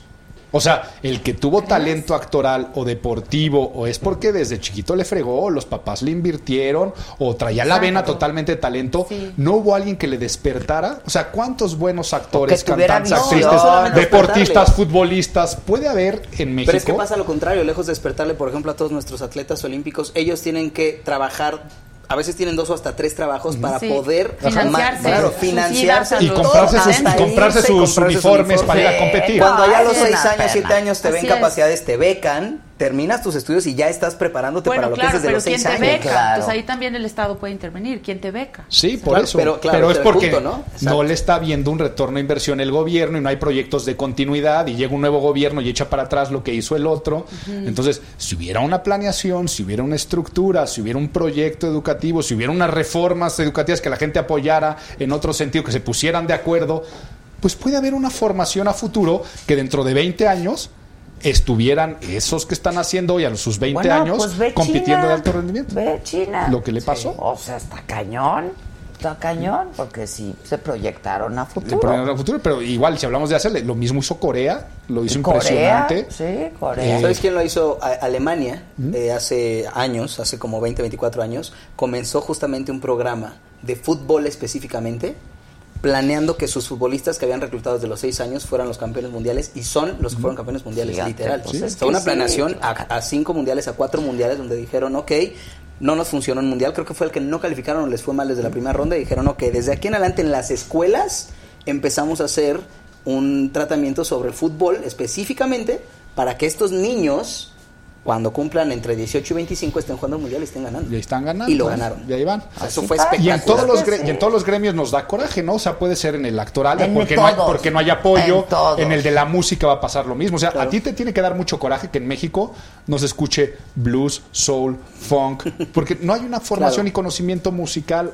básico, ¿no? Cierto. Ahora sí, te dejas ya por la corriente, No, disfruta bueno, ya no ya- Yo, la gente no lee, pero pues ¿Cierto? no hay, no hay una intelectual. ahora es el reggaetón. Ahora se, se- se le perrea sabroso, eso ¿Tú sí. perreas? Nada, ¿eh? Nada. No. ¿Te gusta el reggaetón y te gusta? Me gusta el reggaetón, pero me gusta el reggaetón melódico. Me gusta el reggaetón además original, porque el reggaetón El- ahorita y el está de dancehall, moda. ¿no? O sea, te- sí, el- está de moda, pero viene de muchos Sí. años atrás. Viene del dancehall, viene también de mucha música negra, de muchas otras cosas, que es maravilloso. Yo era fan del general. O sea, una libra de cadera no hay Sí. cadera. Oh, no, no, no, El yo- general. Sí, yo tenía ocho años y me ponías eso y yo, bueno, sí, claro. Claro. Sí. A ver, Me regalaban esa. pizzas, ya te contaré esa historia. ¿Quién te regalaba pizza? ¿Por Entraba una, no, entraba una pizzería, una vez fuimos a una pizzería con mi familia y estaba de fondo Juan Luis Guerra con la bilirrubina sí. y, el regga- y, y el general con una libra de cadera. Y yo de chiquito literal me bajé en la mesa y me puse a bailar. Entonces empezó a entrar gente a la pizzería y le dio tanto gusto al pizzero que nos regaló una pizza. Ay, Ahí vivía no. mi abuela. Entonces cada vez que íbamos yo le decía, papá, porque me encanta la pizza, papá, vamos a ir por una pizza así. Pon- Y llegamos y no, y inmediatamente el dueño ponía Luis, eh, Juan Juan Luis Luis Guerra, Guerra, y yo me paraba a que- bailar. Eso es real. O sea, él decía, es que si lo pongo entra gente a ver este negrito que se mueve. Está increíble, Ay, el negrito que se Por bailar el mueve. general y la bilirrubina, qué cosa. Está increíble. Sí, qué ¿Verdad? padre. Bueno, ah, ¿qué- ¿quieren hacer quiñelas de los Óscares o no? O cantar el general, dice. Cantamos el general. O, o, o, y quiero que le digas a tu que el rey de Pum Pum acaba de llegar. No, mejor le pregunto dónde guardas el corazón. ¿Dónde guardo el corazón? ¿Dónde guardas el corazón? ¿Dónde guardo el corazón? La verdad es que guardo el corazón en Dios. Soy una persona que desde hace muchos años, desde los 16, tuve una conversación con Él, donde yo le dije, si existes, quiero que te presentes y quiero yo no decidir quién eres tú, porque todos tenemos nuestro Dios, lo respeto mucho, pero yo como persona pública desde los tres años, aprendí que todo el mundo creó un personaje mío. Yo llegaba, en cada escuela en la que estuve me decían, ay, me caes muy bien porque te vi en tal lugar, o no me caes tan bien porque yo decía, pero no me conoces. Decidí no hacerle eso a Dios. Decidí yo no decidir quién era Él por lo que me han contado, por cómo a cada quien le va en la feria con Él y mejor conocerlo. ¿Quién eres tú? Y desde los 16 puse mi vida en Dios. La verdad es que ha cambiado Eres por absoluto. Soy cristiano. Eso pasó tiempo después porque lo conocí. Llegó a mí una verdad que me llevó a Él de manera cristiana, a Cristo. Pero en general no, lo- no es, porque a veces cae- caemos en eso. Cristiano no es una religión. Es justo lo que acabo de decir. Es decirle, Dios, yo quiero tener una comunión contigo. Quiero ver quién eres y creerle. Yo tengo fe absoluta en la Biblia, tengo fe absoluta en Él, respeto todos los que no y, y- y bienvenidos. Y, por lo, y te quiero decir una cosa, por el contrario, si mi libro, si la Biblia dice que yo tengo que ser amoroso con todos, que yo tengo que respetar a todos, que el único que tiene derecho te- a, a crear juicio es Dios, un cristiano que crea juicio porque no crees en lo mismo no está leyendo su libro. Está siendo totalmente contradictorio. Entonces lo más que yo tengo que hacer es ser respetuoso y ser amable y decir, tú tienes libre albedrío, a ti te funciona, lo creíste, qué bueno, a ti no, adelante. Si. Dios no te obliga, ¿por qué te voy a obligar yo? O sea, sería todo lo contrario. Pero bueno, principalmente, y, lo- y arranqué por ahí, no porque quería echarme el comercial de Cristo, sino porque No, no. ahí guardo realmente mi corazón y de ahí parte todo lo demás. Lo que te comenté hace rato de que amo a todos, lo que te comenté de ser un mejor papá, amo a mis hijos profundamente, ¿no? Definitivamente, y porque tengo dos hijos con dos personas diferentes, sabrán que perfecto no soy, pero soy una persona que sí ama mucho, que intenta, que camina para adelante y que en todas las cosas que haga buenas y malas, y como lo que decías, en lo que la riego, la riego, en lo que no la riego, la verdad sale, ¿sabes? Pero lo que sí hago es que siempre sigo para adelante con un corazón muy honesto, con el corazón más puro posible. Y con puro me refiero a que lo baso en el amor. Si amo a los demás, basado en lo que sea, ¿eh? Y te voy a mencionar la creencia, religiosidad, o incluso los que son ateos y dicen, yo creo en el ser humano, yo creo en la bondad del ser humano y también lo respeto. Entonces dices, bueno, ¿de dónde parte? De que si tú amas, no robas, no matas, no haces, no. Si amas, todas esas cosas ya no las tienes ni que mencionar. Por amor van por default. Y entonces ahí lo guardo, ahí es realmente donde lo guardo y todo lo demás, mi música, mi apasión, lo, lo apasionado que soy con la música, intento ser disciplinado, profesional, eh, de manera personal, mejor hijo, mejor papá, mejor todo, parte de ahí. Pues qué bonito. Ya nos ¿no? quedamos todos así. Sí, la verdad. Muchas gracias. Y de Qué hecho te voy a contar que el domingo no voy a ver los Oscars. En este ¿Por caso qué vas? además ¿Tienes- tienes- porque canto. ¿A dónde? Sí, canto en una iglesia que se llama Mosaic, que hicieron todo el mes, en los fines de semana hicieron unos proyectos de pláticas de amor. Y justamente yo voy a cerrar la plática de amor este, este domingo y voy a cantar a la misma hora que van a estar premiando a Yalitza. Exacto. Y ese fue el momento en el que el autor de un libro que se llama La Biblia Godínez de Sátira se fue. No, me encantó, me encantó, se me hizo espectacular. Está bueno. Se me hizo espectacular. Y qué mejor que además No, basarte no, en no. el, mejo- en el No, bestseller mundial, ¿no? Mira, ve, no, y lee al final. No, pero está espectacular. Al final pongo. Con todo respeto. con todo respeto. Tanto para los cristianos. No, no, Con todo respeto. Es que me está contando una cosa, la Biblia es para todos y es de todos. Claro. No, al final En pongo. cada hotel hay una. Al final pongo gracias Dios por la inspiración y por siempre ser lo que eres en tus diferentes manifestaciones. Amor, que siempre nos acompañes y ojalá te practiquemos más seguido. Ándale. ¿Pero tú fuiste criado ba- bajo qué religión? Eh, católica. Mi abuela era catolicisísima. Murió cristiana, pero era catolicisísima. Ah, ok, Sí. ok. Mi papá era ateo y mi mamá era católica por default, yo les llamo. ¿no? Ok. Los que dicen, soy católica porque mi mamá es. Exacto, o sea, que no ok. practica nada, pero. Y yo era católico por default. Entonces, pues. Sí, tú eres creyente. Yo, yo soy espiritual. Yo finalmente me puedo definir como. Si tuviera que decir algo, tendría que ser una especie entre, entre politeísta y agnóstico teísta. Mira, finalmente, o sea, mis estudios doctorales traen mucha base de propaganda y dentro de la propaganda la historia de la religión y finalmente cómo se ha utilizado para muchas cosas y cómo está la apropiación de una cultura con la otra a nivel religiosidad y cómo finalmente existen muchos dioses que han nacido en fechas similares, que han nacido de vírgenes, que han eh, resucitado, que han creado lo mismo, que han predicado lo mismo y es finalmente la base del ser humano de sé feliz, haz feliz a los demás, si te equivocas pide perdón, ama a los demás. Claro. Cualquiera que sea tu fe, ¿no? Cualquiera que sea tu fe. Para Eso poder es lo convivir. demás. O sea, claro. Por ejemplo, eh, Adela, con, con- con mis, con mis amigos judíos, la- el, el, el Yom Kippur, por ejemplo, es, es- se me hace la ceremonia más bella que puede haber, ¿no? Es, es preciosa. sí. Pues Este, es la pero- más importante del calendario, Ajá. además. Es preciosa. Y es, pero igual, pero si volteas a ver a los gringos que celebran el Thanksgiving, que es algo... El es- Día de Acción es- de Gracias, es la que está gra- es- bonito. Y entonces, sí, sí. que si es Thanksgiving, que yo me meto. Que si Yom Kippur, le digo a mis amigos, vamos, quiero Claro. conocer. Que Ujú. si la- el, el, Pues, el, el Diguala, ¿sabes? el del de la fiesta de la luz, no- vamos a festejar la Claro, luz. Por esa razón Finalmente, la aclaraba que no manifestación tengo una sea. religión, sino una comunión con Dios. Y refiriéndome a Dios, algo que a mí me encanta, digo, y sí, voy a ir a la Biblia, pero puede ser... La Biblia me encanta porque dice Dios es amor.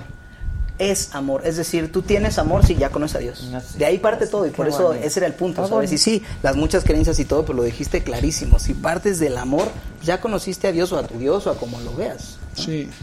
Eso Sí, es lo como que, digo, ¿para dónde vamos? independientemente de tu de tu fe. Totalmente. Claro, que practiques. ¿Tú practicas alguna fe? Yo practico yoga. ¿Me sirve de algo? Pues está, está bueno, pues sí, sí, sí. No, pues sí creo en Dios y creo mucho en el amor y en el respeto a los demás. Exacto. Y a uno mismo.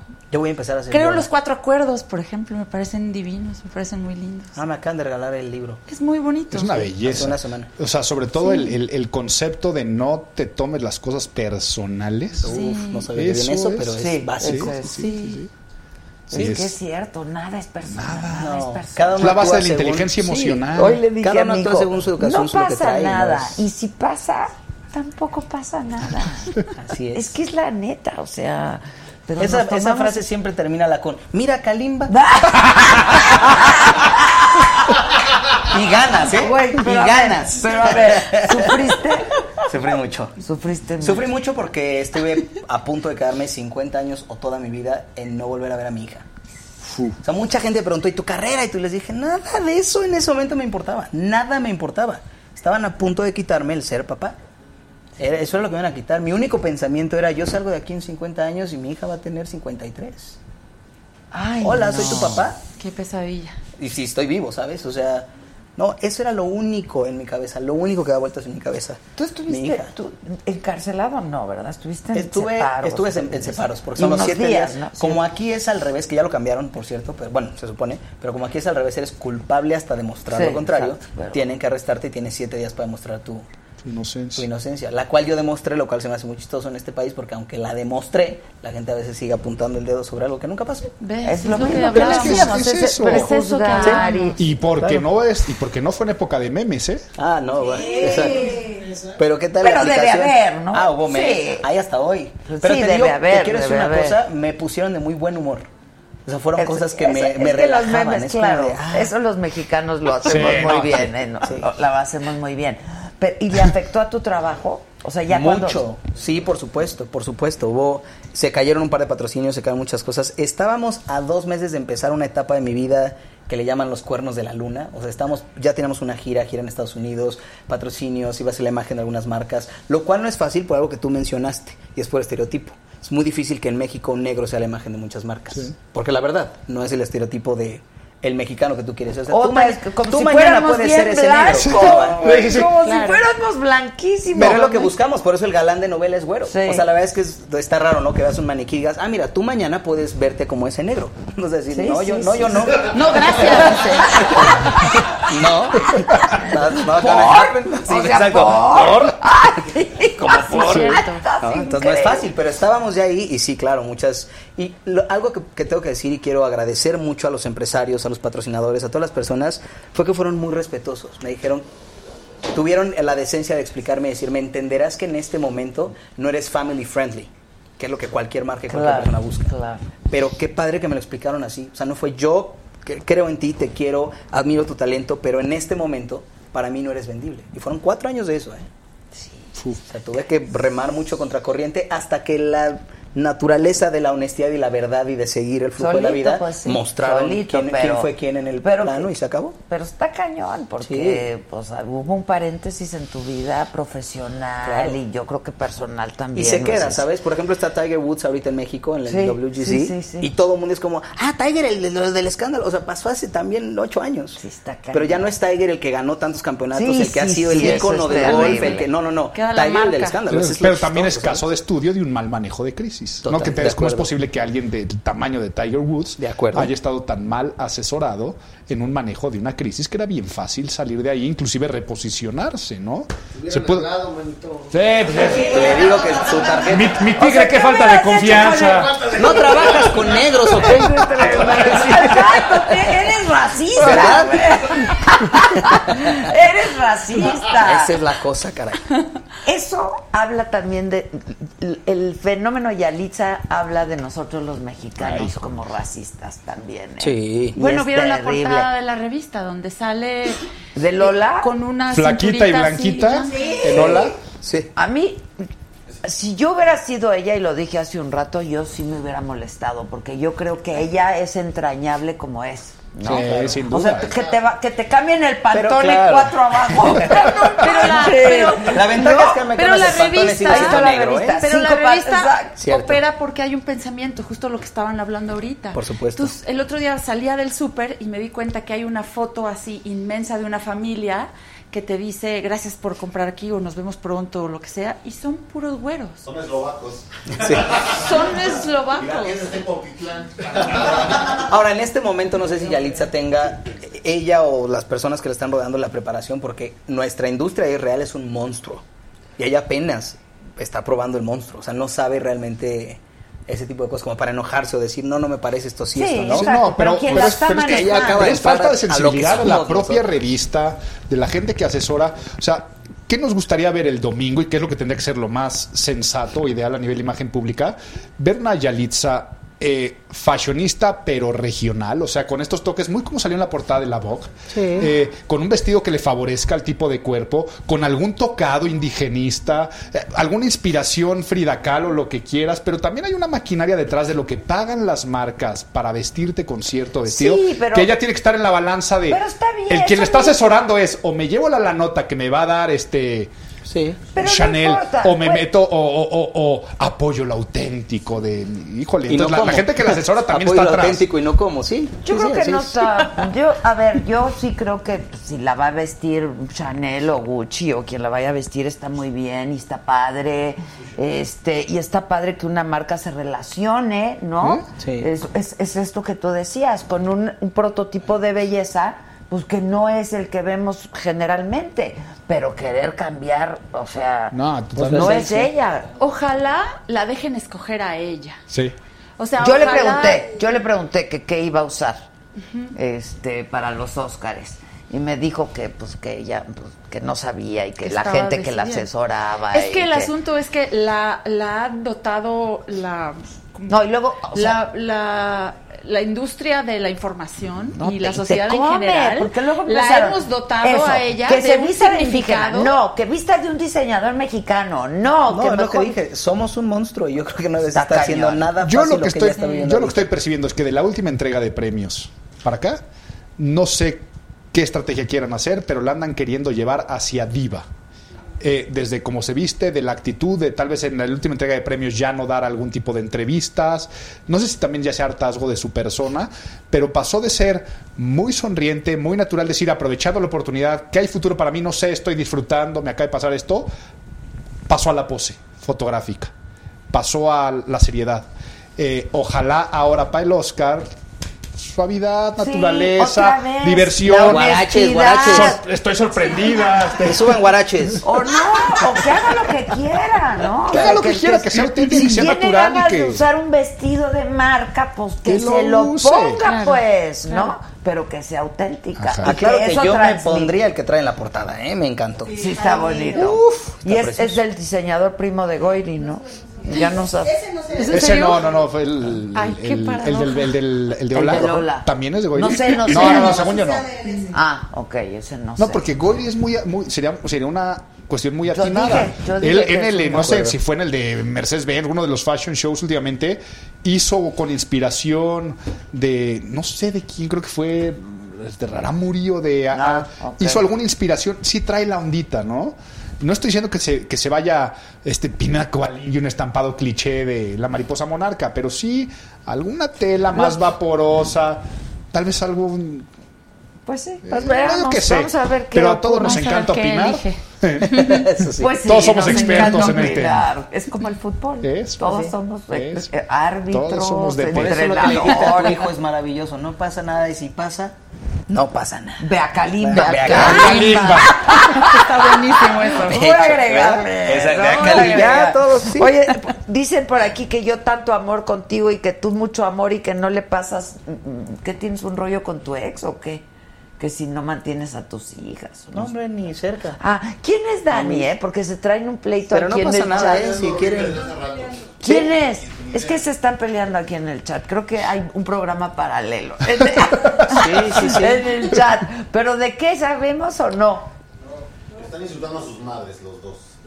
Ah, entre gente. Ajá, entre en el chat. sí. Ah. Si les puedo dar un consejo, no se pongan atención el uno al otro, disfruten el programa, está Claro, no lo tomen No se preocupen por mis cuentas de banco, no se preocupen por mis hijos, por eso me preocupo yo, yo soy su papá. Pásenla bonito, Dios bendiga. Eso, qué bonito. Bravo, bravo. La única persona que tiene que preocupar por mis hijos soy yo. Exacto. Y sus mamás, así que ustedes Es- tranquilos. Ustedes tranquilos, Sí. que no les quita el sueño. Pues sí. Va a ser, va a ser una maravilla ver, ver después este el streaming y estos güeyes hablando de Dios y al, al lado el pleito así.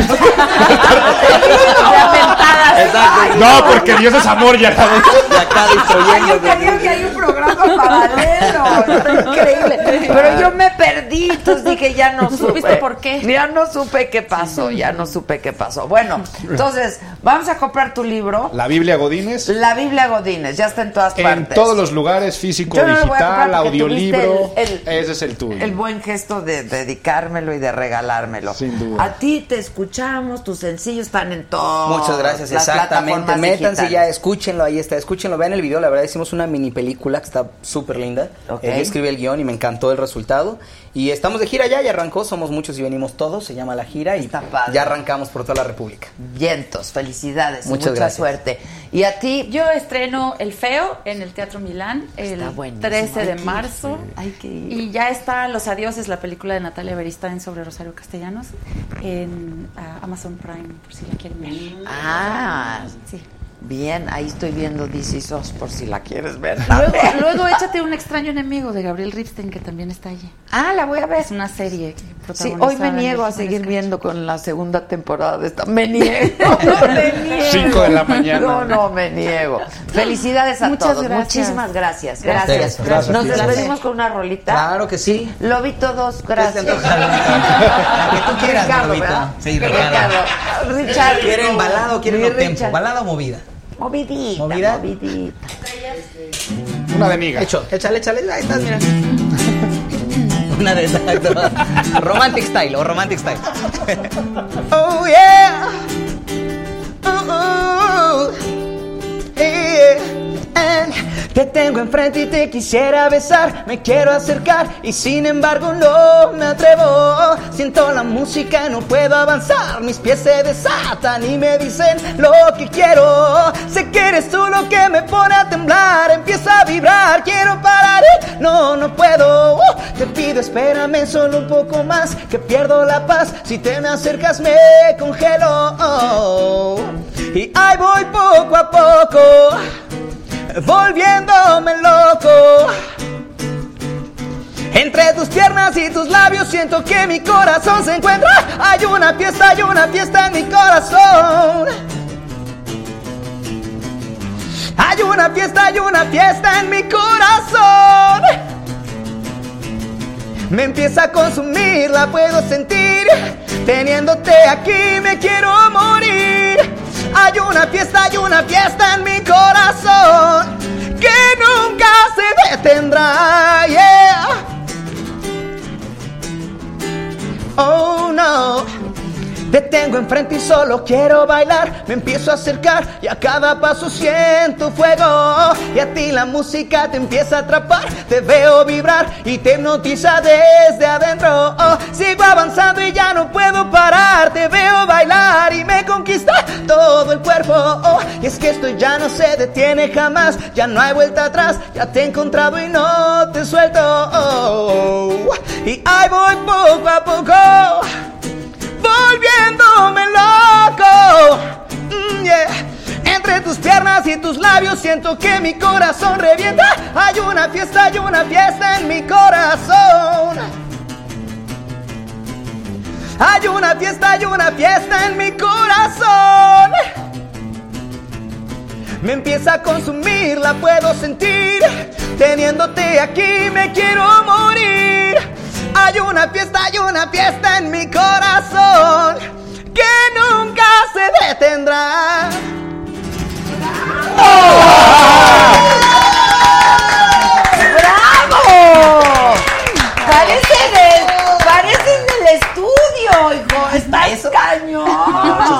Gracias. ¡Qué bárbaro! ¡Qué heavy. bien! ¡Qué padre! ¡Qué padre! Felicidades. Un placer. Muchas gracias. Gracias A ustedes, a Felicidades a todos.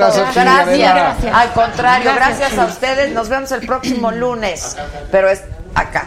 Nos vemos, es que tenemos un chingo de. ¿Hay presupuesto? Hay presupuesto. El domingo sales. Ah, el domingo voy a estar en la Resolana, ¿verdad? Después de los Óscares, ¿o qué? Ahí voy a estar en la Resolana con el Capi Pérez en Azteca, Azteca 1, Azteca 1. Muchas gracias, que tengan un buen fin de semana. Gracias. gracias.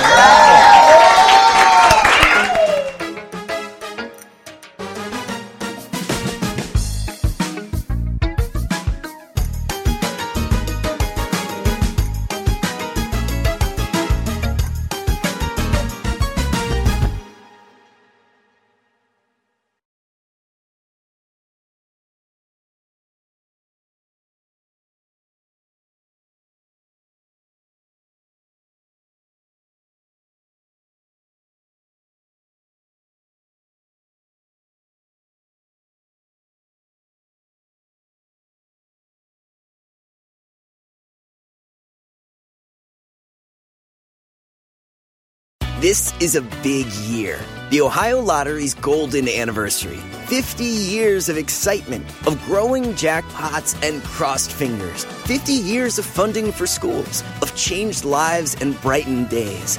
50 years of fun. And that is worth celebrating. So watch for can't miss promotions, huge events, and new games that will make the Ohio Lottery's 50th year its biggest one yet. Learn more at funturns50.com.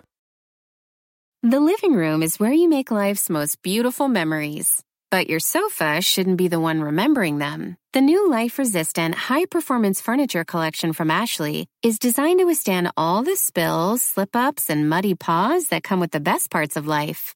Ashley high performance sofas and recliners are soft, on trend, and easy to clean. Shop the high performance furniture in store or online at ashley.com. Ashley, for the love of home.